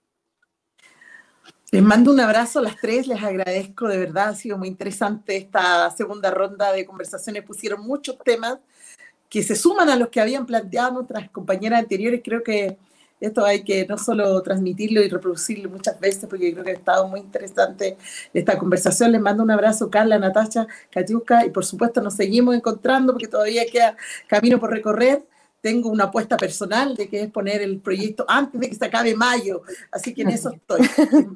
Vamos por eso. Que resulte. bueno, entonces, agradeciendo y despidiendo a nuestras amigas, vamos a hacer pasar entonces al último panel. Chao, gracias. Ya cerrando este programa, este foro en, en la Semana Mundial del Parto Respetado. Eh, y, por supuesto, nuestras queridas invitadas, las que voy a hacer pasar ahora, también van a responder la pregunta de por qué es necesario entonces, después de toda esta vuelta larga que hemos dado con nuestras queridas compañeras, por qué entonces es necesaria la ley Adriana, pero ahora, no después. Entonces voy a invitar a Claudia Santiago de Ginecólogas Chile, a Gabriela Veloso de Maternas Chile y de Yapía Becerra eh, de París La Voz. ¿Estamos bien? ¿Así? Perfecto. Muy bien, muy bien.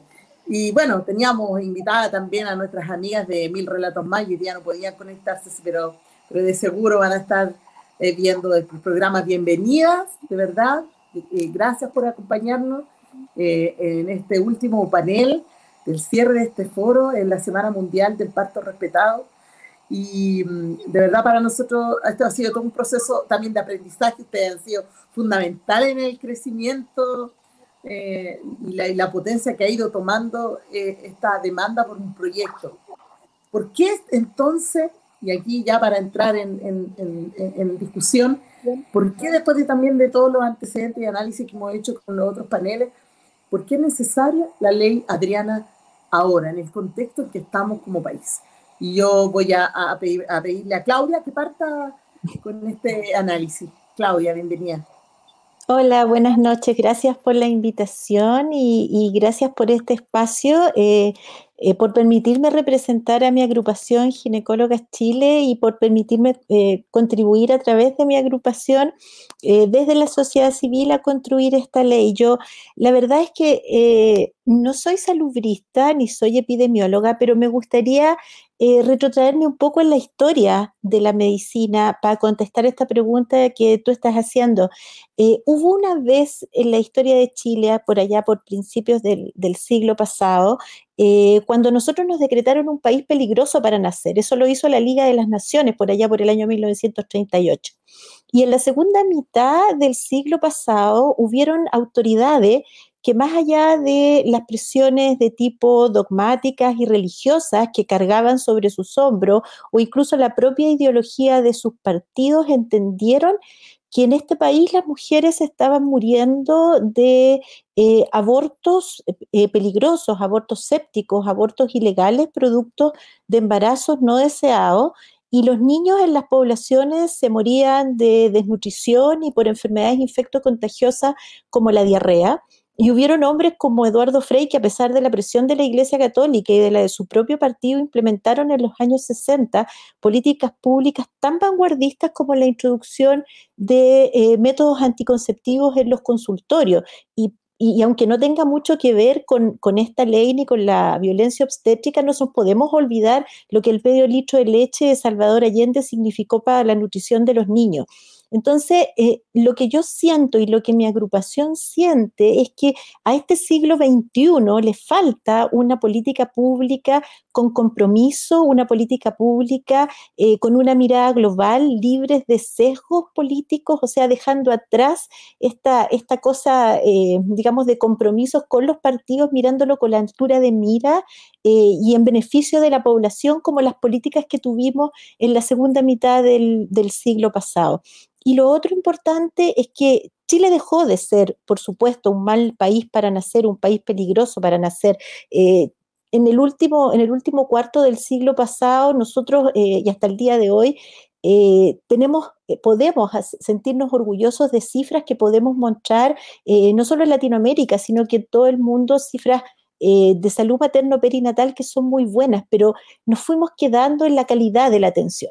Y en eso es lo que yo quiero poner el punto ahora, porque cuando tú preguntas qué tan urgente es, eh, en realidad era ayer, era ayer o era hace un mes atrás, porque hoy día en este minuto hay maternidades, sobre todo en este minuto de pandemia, en la cual hay muchas más restricciones y los derechos eh, reproductivos de las mujeres no son primera línea porque no hubo una política pública que así lo pusiera. O sea, la autoridad sanitaria no determinó que esto fuera algo tan importante. Tenemos eh, maternidades públicas y privadas donde en este minuto probablemente hayan adolescentes de 14 o 15 años pariendo sin la compañía de su madre, que de todas formas para ella es, su acompañante relevante, la persona importante que tiene que estar a su lado.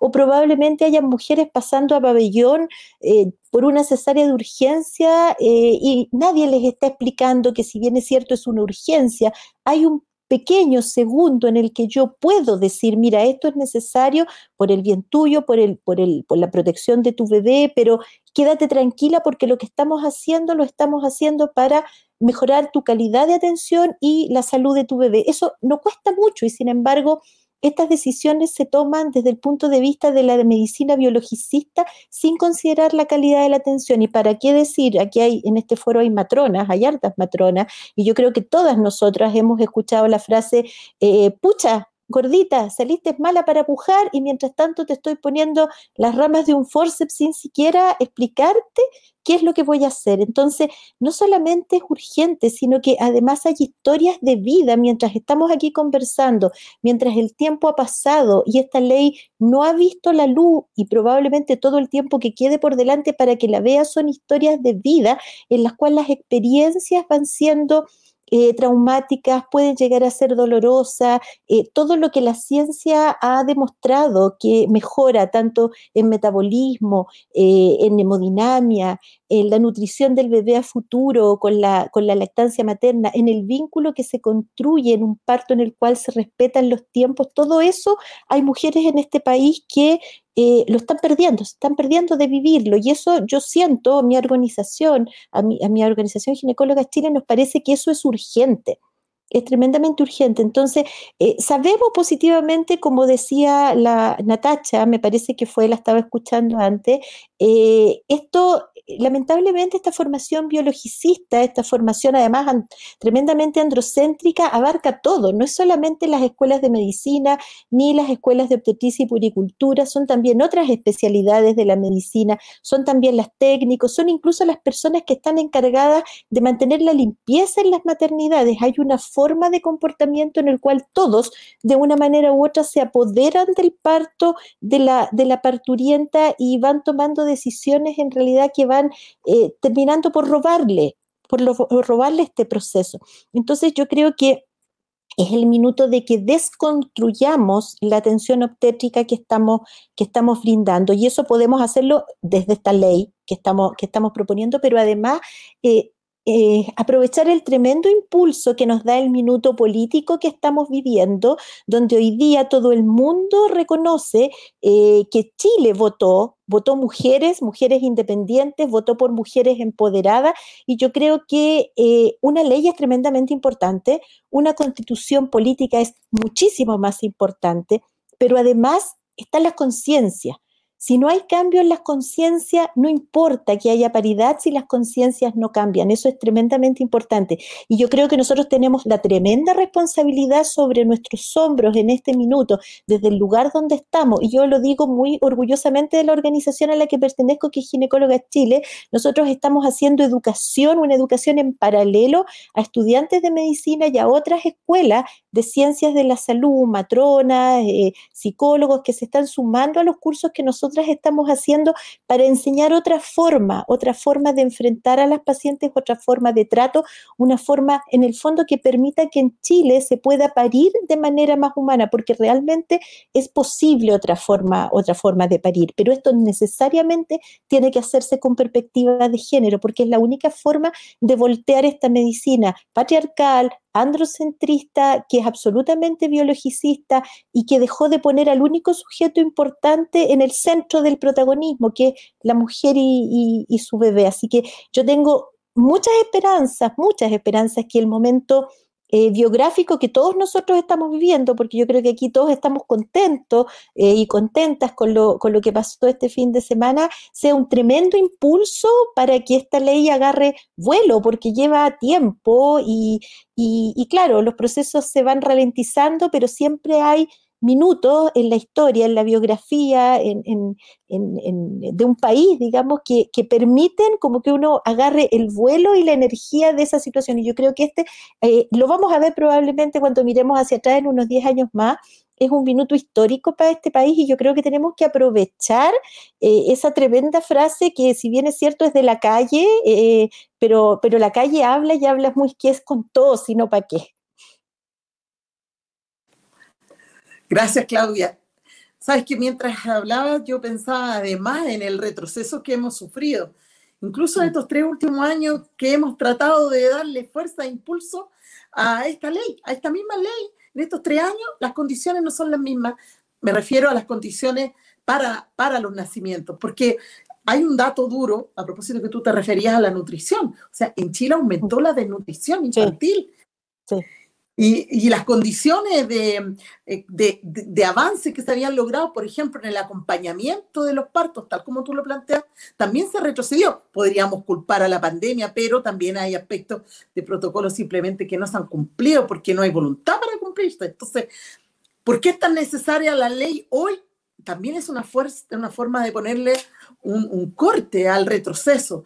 Eso es lo que leemos y eso es lo que creemos también desde esta diputación y por eso que para nosotros es tan importante el, el contenido eh, y el, el, debate que se ha ido dando con los aspectos y, los, y, y las miradas que ustedes están poniendo y por eso también eh, les agradezco de verdad porque aprendemos todos los días con cada una de las cosas que ustedes nos van mostrando. Gabriela, eh, ¿tú crees que es necesaria hoy, por supuesto, en este contexto y con los retrocesos que comentaba Claudia, eh, la ley Adriana?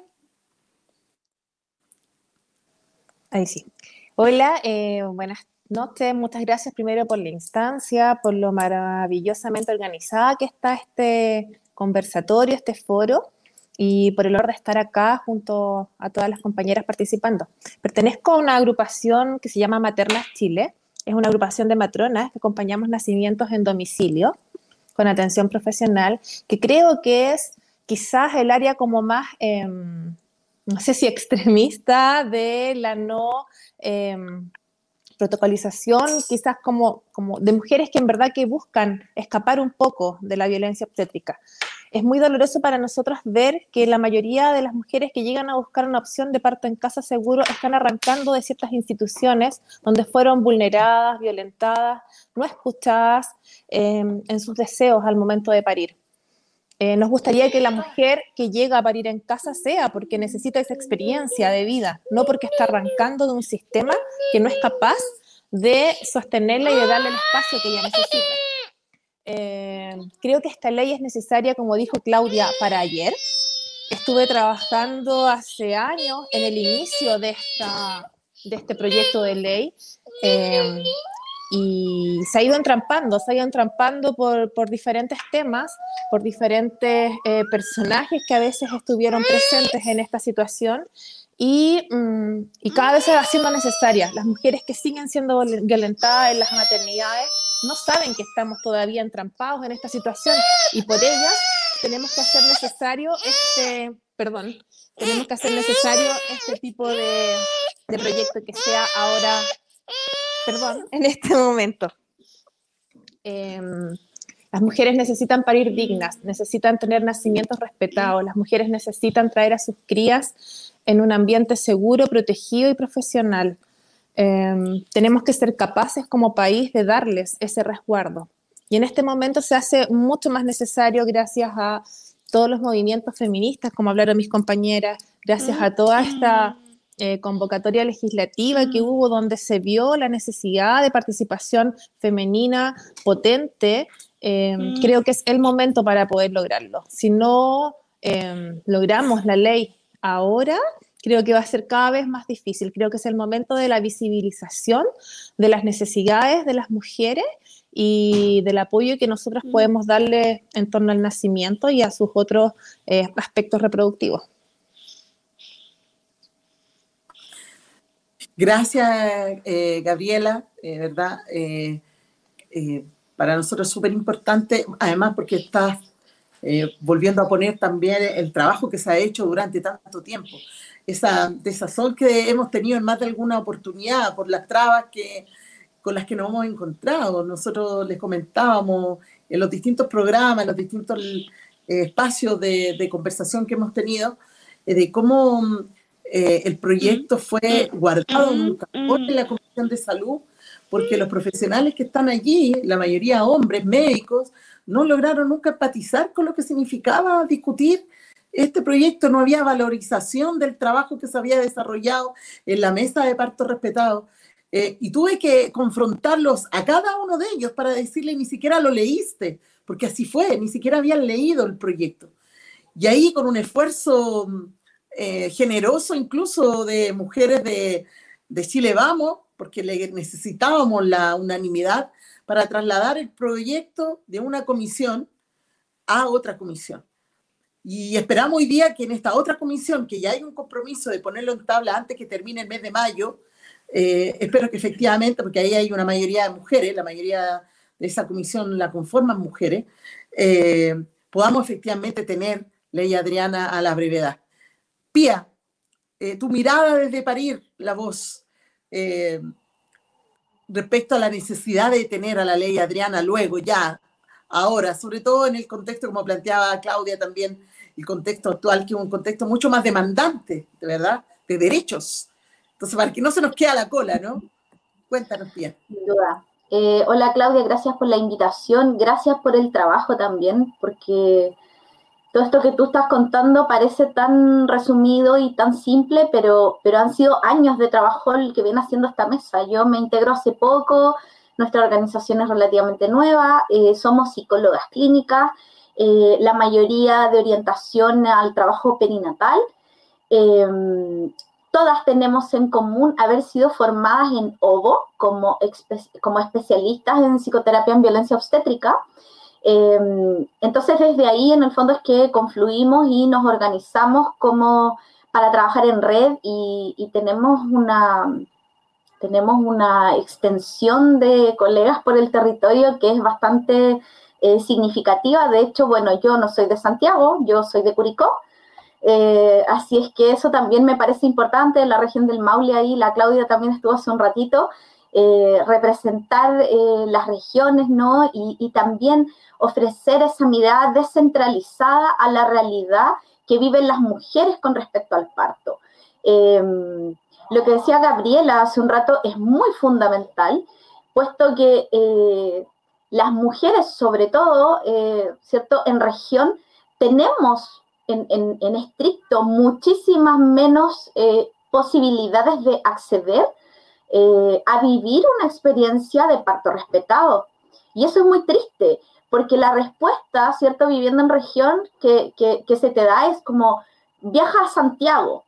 Entonces ya desde ahí partimos, ¿cierto? Como con una inequidad muy grande en la, que, en la cual tú te preguntas como mujer, ¿cierto? Eh, embarazada, como mujer a punto de parir, ¿por qué mi hijo no puede nacer en el territorio que nosotros como padres hemos elegido que ellos habiten? Eso es de una injusticia brutal y además, por lógica también, el acceso no, no, no debiera ser algo que esté restringido. Em, como psicóloga, mi aporte siento que, tiene que ver justamente como con plantear algunas cosas que se han invisibilizado respecto del tema del parto. Lamentablemente el parto ha venido a, a funcionar históricamente como un proceso que uno podría describir como altamente patriarcal, ¿no? En donde a la mujer se le ha indicado qué es lo que tiene que hacer, cómo debe ponerse, cómo debe hacer esto o lo otro. Y eso ha tenido como consecuencia eh, un impacto muy potente en el que las mujeres madres, ¿no? Y digo mujeres madres en, la consecuencia y en el continuo, eh, que ya cargamos justamente por crecer en una sociedad patriarcal, con, la inseguridad, con, con, cierto grado de sentirnos menos, insuficientes en algunos ámbitos. Aquí estoy hablando genéricamente, ¿no? Y estoy hablando también de la experiencia que, tengo y que escucho en la clínica constantemente y que también sé que es la que escuchan mis colegas. Em, entonces, este proceso, de alguna manera, lo que viene a ser o lo que ha venido a ser el proceso del parto, digo, es como a reforzar esta sensación de, lo hablaba hace un rato en un live con Claudia, como de que las mujeres hemos sido oprimidas, aplastadas y no podemos alzar la voz. Ahí también lo importante del nombre de nuestra organización, no parir la voz, porque eh, qué injusto eh, que a través de el proceso que podríamos decir es uno de los que exponen, nos, ubica a las mujeres en el tránsito de, eh, un momento de alta vulnerabilidad y fragilidad, pero ojo con esto, porque no quiero decir que las mujeres seamos suavecitas y frágiles en ese momento. Lo que quiero decir es que en ese momento, para poder transitarlo con todo lo que necesitamos para traer a nuestro hijo al mundo, necesitamos, ¿cierto? Como soltarnos, entregarnos al proceso y por lo tanto, de alguna manera, entregarnos a sentirnos vulnerables y expuestas. Pero para poder hacer eso tenemos que sentir que estamos en un contexto seguro. Y ahí es donde a mí me gusta también cuestionar qué es un contexto seguro y por eso también entiendo tanto el trabajo como eh, extrasistema, ¿no? Que hace en este caso materna, eh, al ofrecer la opción de que haya mujeres que puedan parir en domicilio. Yo he tenido pacientes que han parido en domicilio en pandemia justamente por el miedo a vivir violencia obstétrica, por el miedo a como una cosa tan básica como ¿cómo voy a parir? Ya han parido antes, saben lo que es parir, ¿cómo voy a parir con una mascarilla? Y se puede, evidentemente que se puede, pero, pero en el fondo están buscando que la experiencia sea lo más como literal, ¿no? Piel con piel. Em, lo menos intervenía posible para justamente poder funcionar esto que yo estoy explicando, ¿no? Entregarse al proceso, exponerse. Em, entonces, claro, lo que ocurre es que muchas veces se consideran como seguras todas las estadísticas que hablan de mortalidad, ¿cierto? Eh, materno-fetal, se habla de la seguridad para evitar infecciones, pero se pone en, olvido completo la seguridad psíquica, afectiva, eh, emocional, hormonal, porque eso también no hay que olvidar, para que un parto funcione de un modo, ¿cierto? Eh, sin intervenciones químicas, necesita funcionar la química interna de esa mujer. El parto, ¿no? Es un proceso eh, neurohormonal, ¿no? Están conectadas todas las hormonas ahí funcionando para poder dilatar, para poder eh, transitar esa experiencia. En estricto también se ha estudiado, por ejemplo, que el parto eh, muchas veces eh, otorga a las mujeres una experiencia, ¿cierto?, alterada de la conciencia en ese momento cuando la mujer efectivamente puede entregarse a esa experiencia. Entonces, la experiencia de la mujer no se puede poner aparte de todos estos otros puntos que son tremendamente relevantes. O sea, gracias a todos esos otros puntos, eh, hemos evitado, ¿cierto? O hemos bajado los niveles de, mortalidad y eso está maravilloso. Pero la experiencia de la mujer es eh, un aspecto fundamental, fundante, literalmente, eh, de una buena experiencia, de un parto que podríamos decir respetado, ¿no? Esa, esta palabra, yo, yo también hago una crítica a eso, como, no sé, hablamos, por ejemplo, en esta sociedad de crianza respetuosa, parto respetado. ¿Por qué a todo tenemos que ponerle un apellido? ¿Por qué no podemos hablar a secas y decir parto? Porque ya partimos de la base, ¿no? De que hay una intromisión, de que ya no hay respeto, por eso necesitamos apellidar todo. Entonces, eh, el enfoque, ¿cierto?, como medicalizado, patriarcal que ha tenido el, parto, eh, es algo que no tiene que desaparecer, ¿no? Porque esto no se trata de ser abolicionista, porque se trata de complementar y de entender que hay momentos en los que eso es muy necesario y salva vidas, pero no puede ser la norma, no podemos hacer episiotomías por protocolo, porque se supone que hay que hacer. No podemos apurar los procesos de las mujeres, no podemos hacer inducciones por protocolo, porque sabemos también que la inducción produce ¿cierto? una cascada de intervenciones que termina generando las famosas innecesarias, ¿no? Entonces, em, siento que, la mujer tiene que estar al centro eh, del proceso, la escucha a la mujer, eh, el, no silenciar las necesidades y los deseos de las mujeres, ¿no? La maternidad será deseada o no será, eh, pero también, ¿cierto? Que, no solo que sea o no sea, sino que sea una buena experiencia también. No, no basta con que sea o no sea. Eh, creo que es más amplio. Gracias, Pía.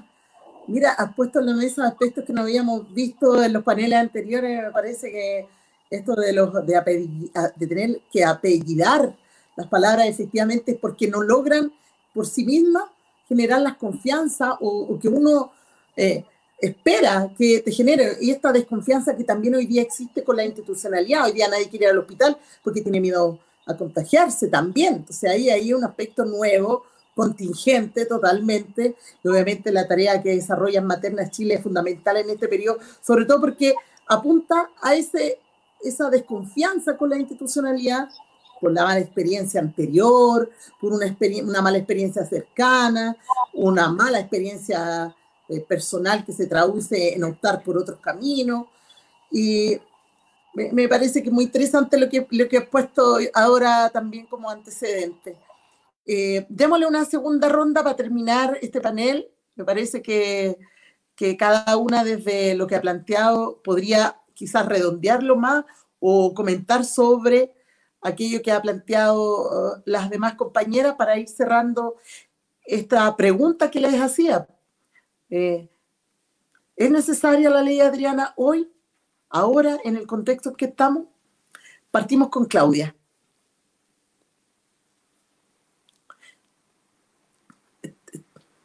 Perdón, ahí sí.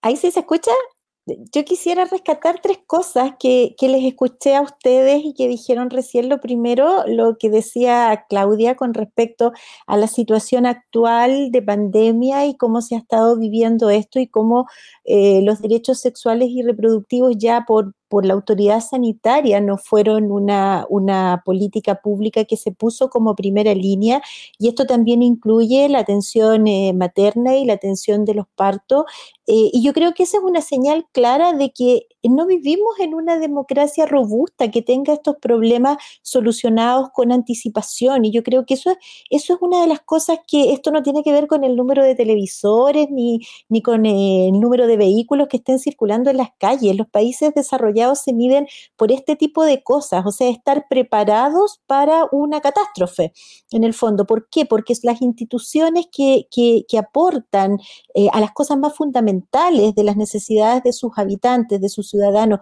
que son la salud, la educación, la previsión, la vivienda, están resueltas de antes. Y como nosotros no teníamos eso como, como Estado resuelto, eh, quedamos al descubierto de lo frágil que, que éramos. Y eso es algo que esta es una oportunidad también para cambiarlo y la única forma es construyendo leyes y la nuestra, digamos, es una que apunta a eso.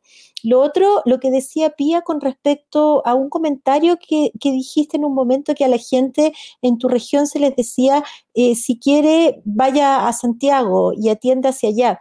Yo quisiera decir que en una sociedad tan eh, altamente o, ultra eh, neoliberal como la que nosotros vivimos, donde todas las cosas tienen sesgo de clase, donde el acceso a la educación y el acceso a la salud tienen un sesgo de clase y económico muy marcado, esto de la, de la, del, del parto respetado, yo diría que es lo único que no tiene ese sesgo, porque con todos los bemoles que pueda tener una atención privada en la clínica más cara de Santiago o en el hospital más pobre de provincia, finalmente de una u otra manera, por supuesto con sus diferencias, todas las mujeres son violentadas en este aspecto porque a todas se nos arrebata el derecho a decidir, eh, a decidir con respecto a nuestro cuerpo, a nuestros tiempos y en general es algo que es transversal a todas las instituciones, tanto públicas como privadas. Por lo tanto, yo ahí veo un factor que finalmente pudiese ser una división de clase, pero que el problema nos aúna a todas bajo, bajo una misma, bajo una misma, digamos, conflicto a resolver. Eh, y lo otro era con respecto a el trabajo que hace Gabriela y su organización.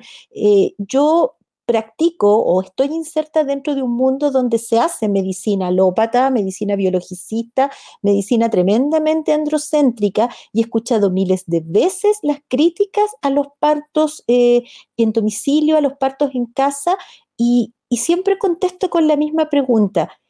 ¿Qué le pasó a esa mujer?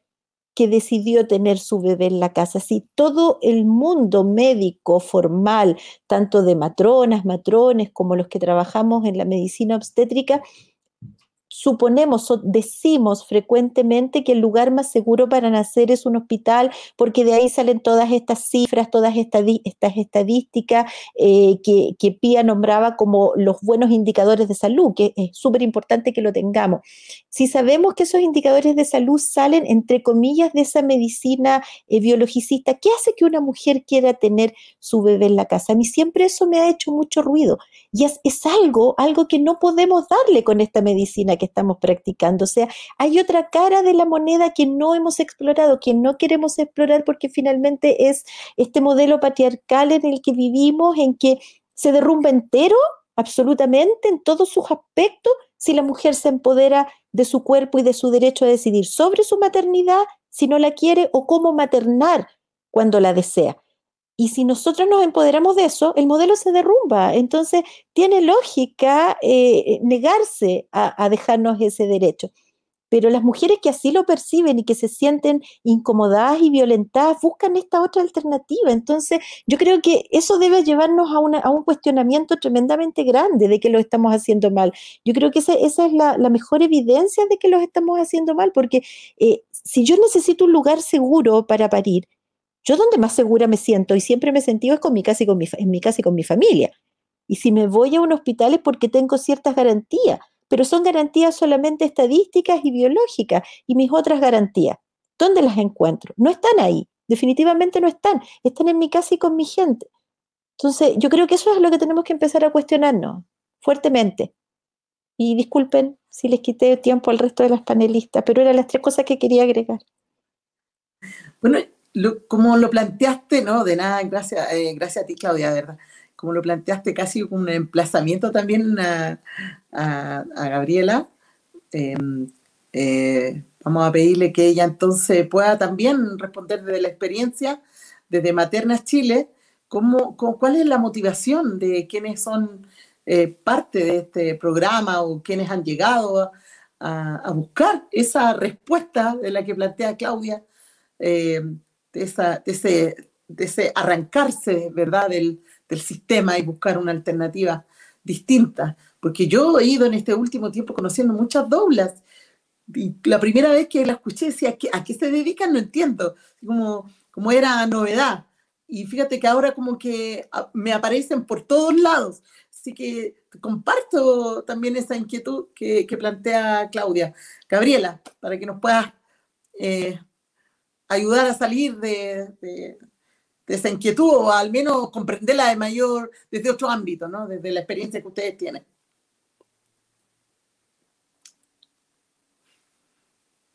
Ahí sí. Em, primero agradezco, em, Claudia, el tocar el, tema. Eh, nosotros como Materna somos una, asociación gremial que llevamos muchos años trabajando eh, de colegas que ya llevan 20, 30 años en el acompañamiento profesional del nacimiento en casa. Trabajan con protocolos actualizados, bajados en las guías de Cataluña, en las guías NICE, y diseñamos incluso un modelo de atención de parto en casa en pandemia. Hay un trabajo exhaustivo de las colegas, de las matronas, en torno a acompañar nacimientos de manera segura en domicilio. El abanico de, mujeres o de familias que buscan parir en casa hoy es absolutamente amplio. Se va desde el artista callejero hasta abogadas, médicas eh, y eh, pasa por un transversalmente a nivel socioeconómico y sociocultural.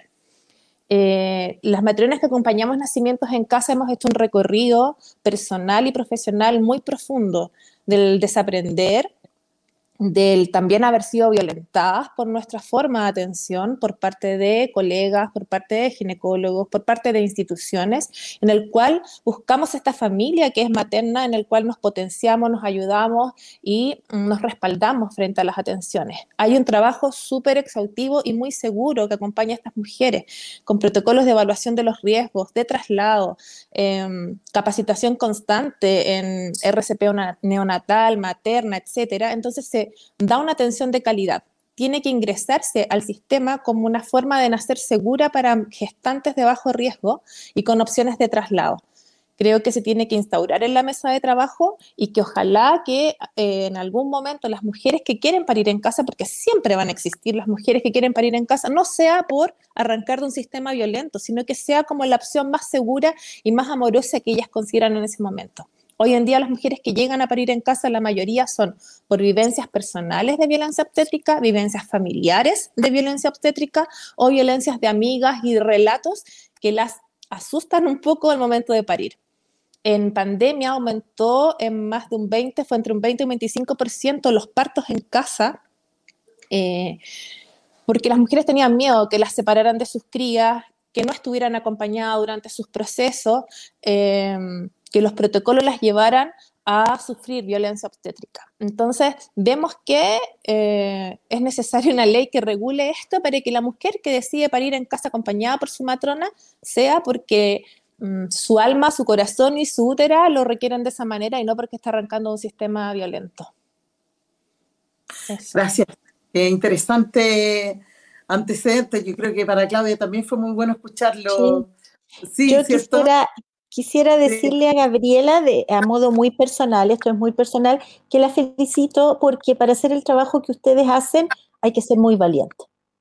Hay que ser tremendamente valiente porque te estás oponiendo, te estás oponiendo al sistema y estás, eh, estás arriesgando el, que te critiquen, el que te apunten con el dedo y, la verdad es que esta sociedad no está todavía preparada y lo suficientemente madura para lo que tú haces, así que yo felicito la valentía tuya y la del resto de, de tu gracias. Muchas gracias, Claudia. Sí, yo me quiero sumar a, mi tocaya, además, eh, porque me parece muy interesante, con argumentos súper sólidos. Además, Gabriela, te felicito con argumentos súper sólidos, con una experiencia.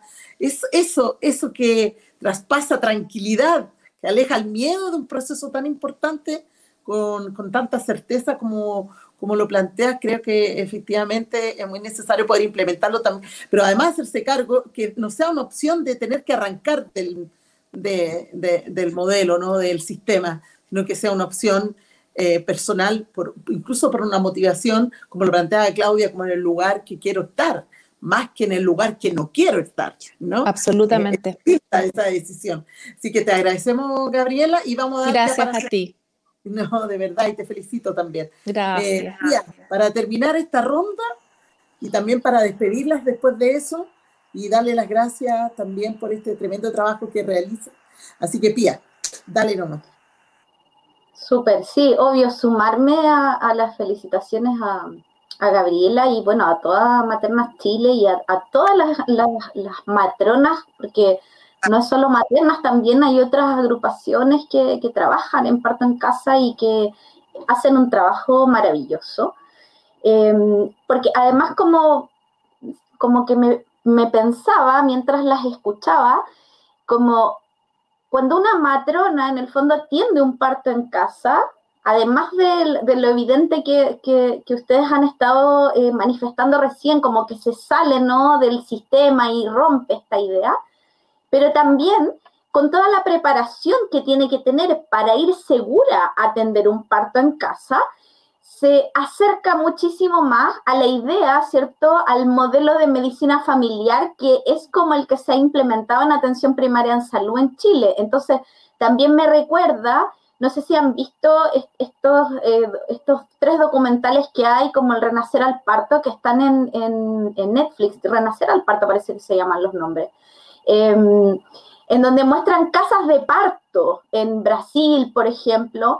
Entonces, esa experiencia, eh, de alguna manera, de, crear esas casas de parto, que aquí en Chile podría ser a lo mejor como un salto, ¿no? Como, como un término intermedio entre no sea el hospital, que no nos otorga esta otra seguridad, ¿cierto? Que es, es como que yo me siento como al medio, ¿no? Como por una parte Gabriela entrega una forma de atención, Claudia entrega otra forma de atención y, como que yo trato de hablar como de lo que está en el medio, ¿no? Em, y en el medio, eventualmente las figuras de las casas de parto, por ejemplo, podrían ser eh, lo que pudiera dar respuesta a, estos dos, a estos dos como mundos que, que parece que no se pueden como mezclar hoy. Eh, tal vez, ¿no? Estoy como poniendo una idea sobre la mesa.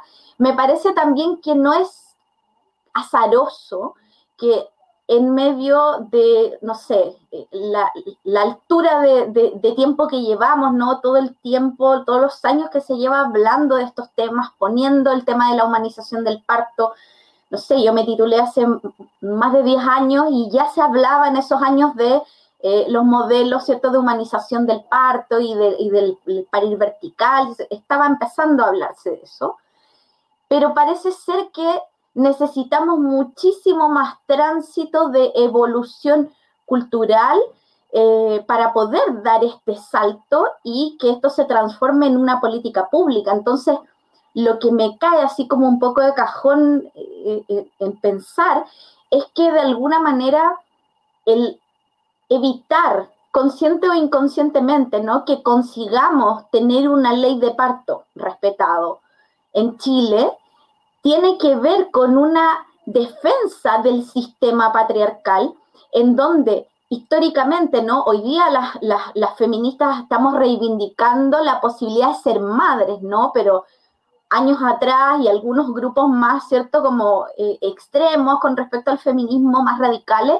plantean que la maternidad lo que hace es secuestrarnos a las mujeres la posibilidad de ser libres, ¿no? De, de alguna manera como de respirar. Entonces, pareciera ser que este sistema, al no permitirnos una ley de parto, lo que nos hace es decirnos, ustedes quédense ahí, ustedes manténganse siendo madres y en el fondo eh, como no pasándolo bien en esta experiencia, parirás con dolor, ¿no? Así como la, máxima un poco desde la Biblia. Entonces, em, a mí me parece que, que que puede parecer, y lo hablaba también con Claudia hace un rato atrás, como muy conspiranoico plantear algo así, como quién tendría el nivel de maldad de no querer. No, pues, pero es que así funciona el patriarcado, ¿no? Eh, eh, no es algo que, necesariamente se haga de modo consciente, sino que tiene que ver con los miedos, con el, con el resistirse un poco lo que, lo que se ha discutido hoy día a raíz de la realidad política que estamos viviendo, ¿no? Leía en un momento en Twitter en la mañana una mujer que decía como, eh, no es que el, sistema de paridad en el fondo haya como, no sé, hecho un, bien por esto, ¿no? Sino que el haber incorporado este sistema permitió eh, algo que fue como, si uno lo mira ahora en retrospectiva, parece retroactivo, ¿no? Que los partidos tuvieran que poner a mujeres para ser elegidas y finalmente cuando pusieron a mujeres para ser elegidas, parece que estas mujeres fueron elegidas.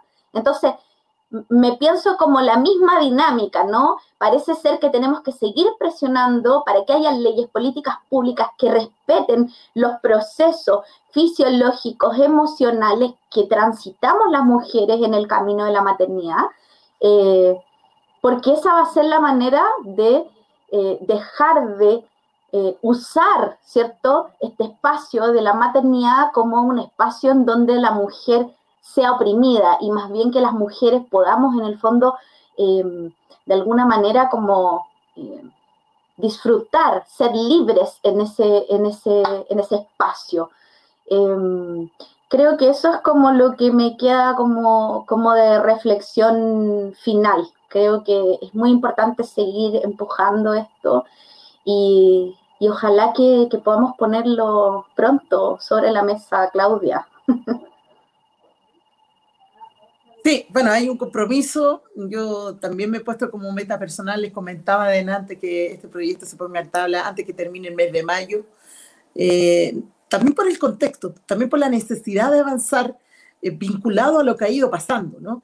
Incluso porque también están discutiendo justo en la Comisión de Mujeres y Equidad de Género el proyecto de interrupción voluntaria del embarazo. Y es un proyecto que efectivamente se va a trabar, no va a poder seguir avanzando, porque no hay mayoría en esa comisión.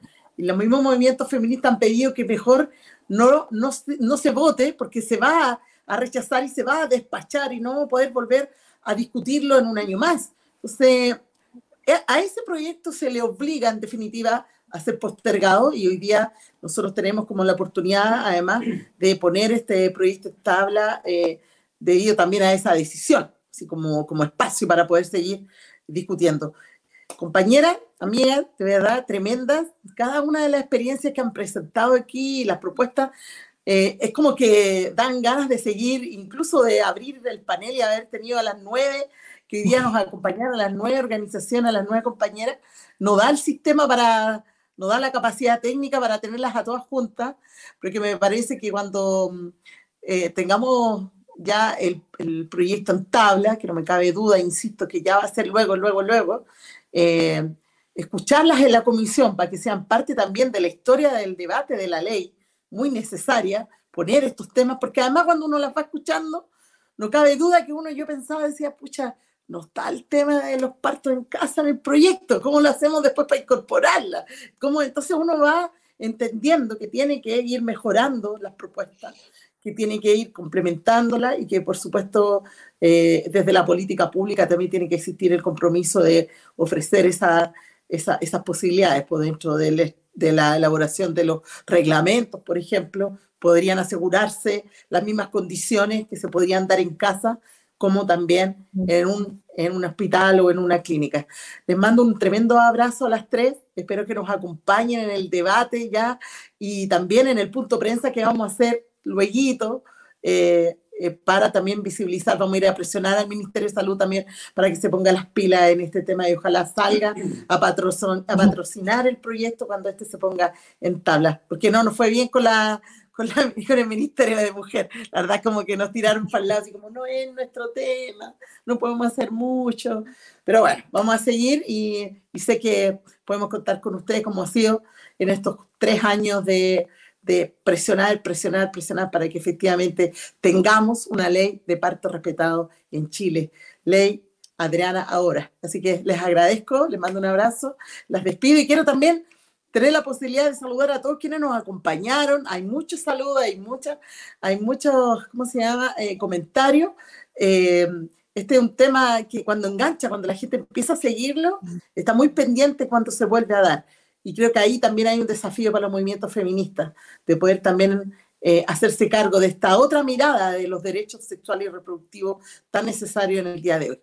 Así que les agradezco de verdad, un abrazo fraterno a las tres y agradecerles a todos quienes nos acompañaron en este foro, en la, en la Semana Mundial del Parto Respetado.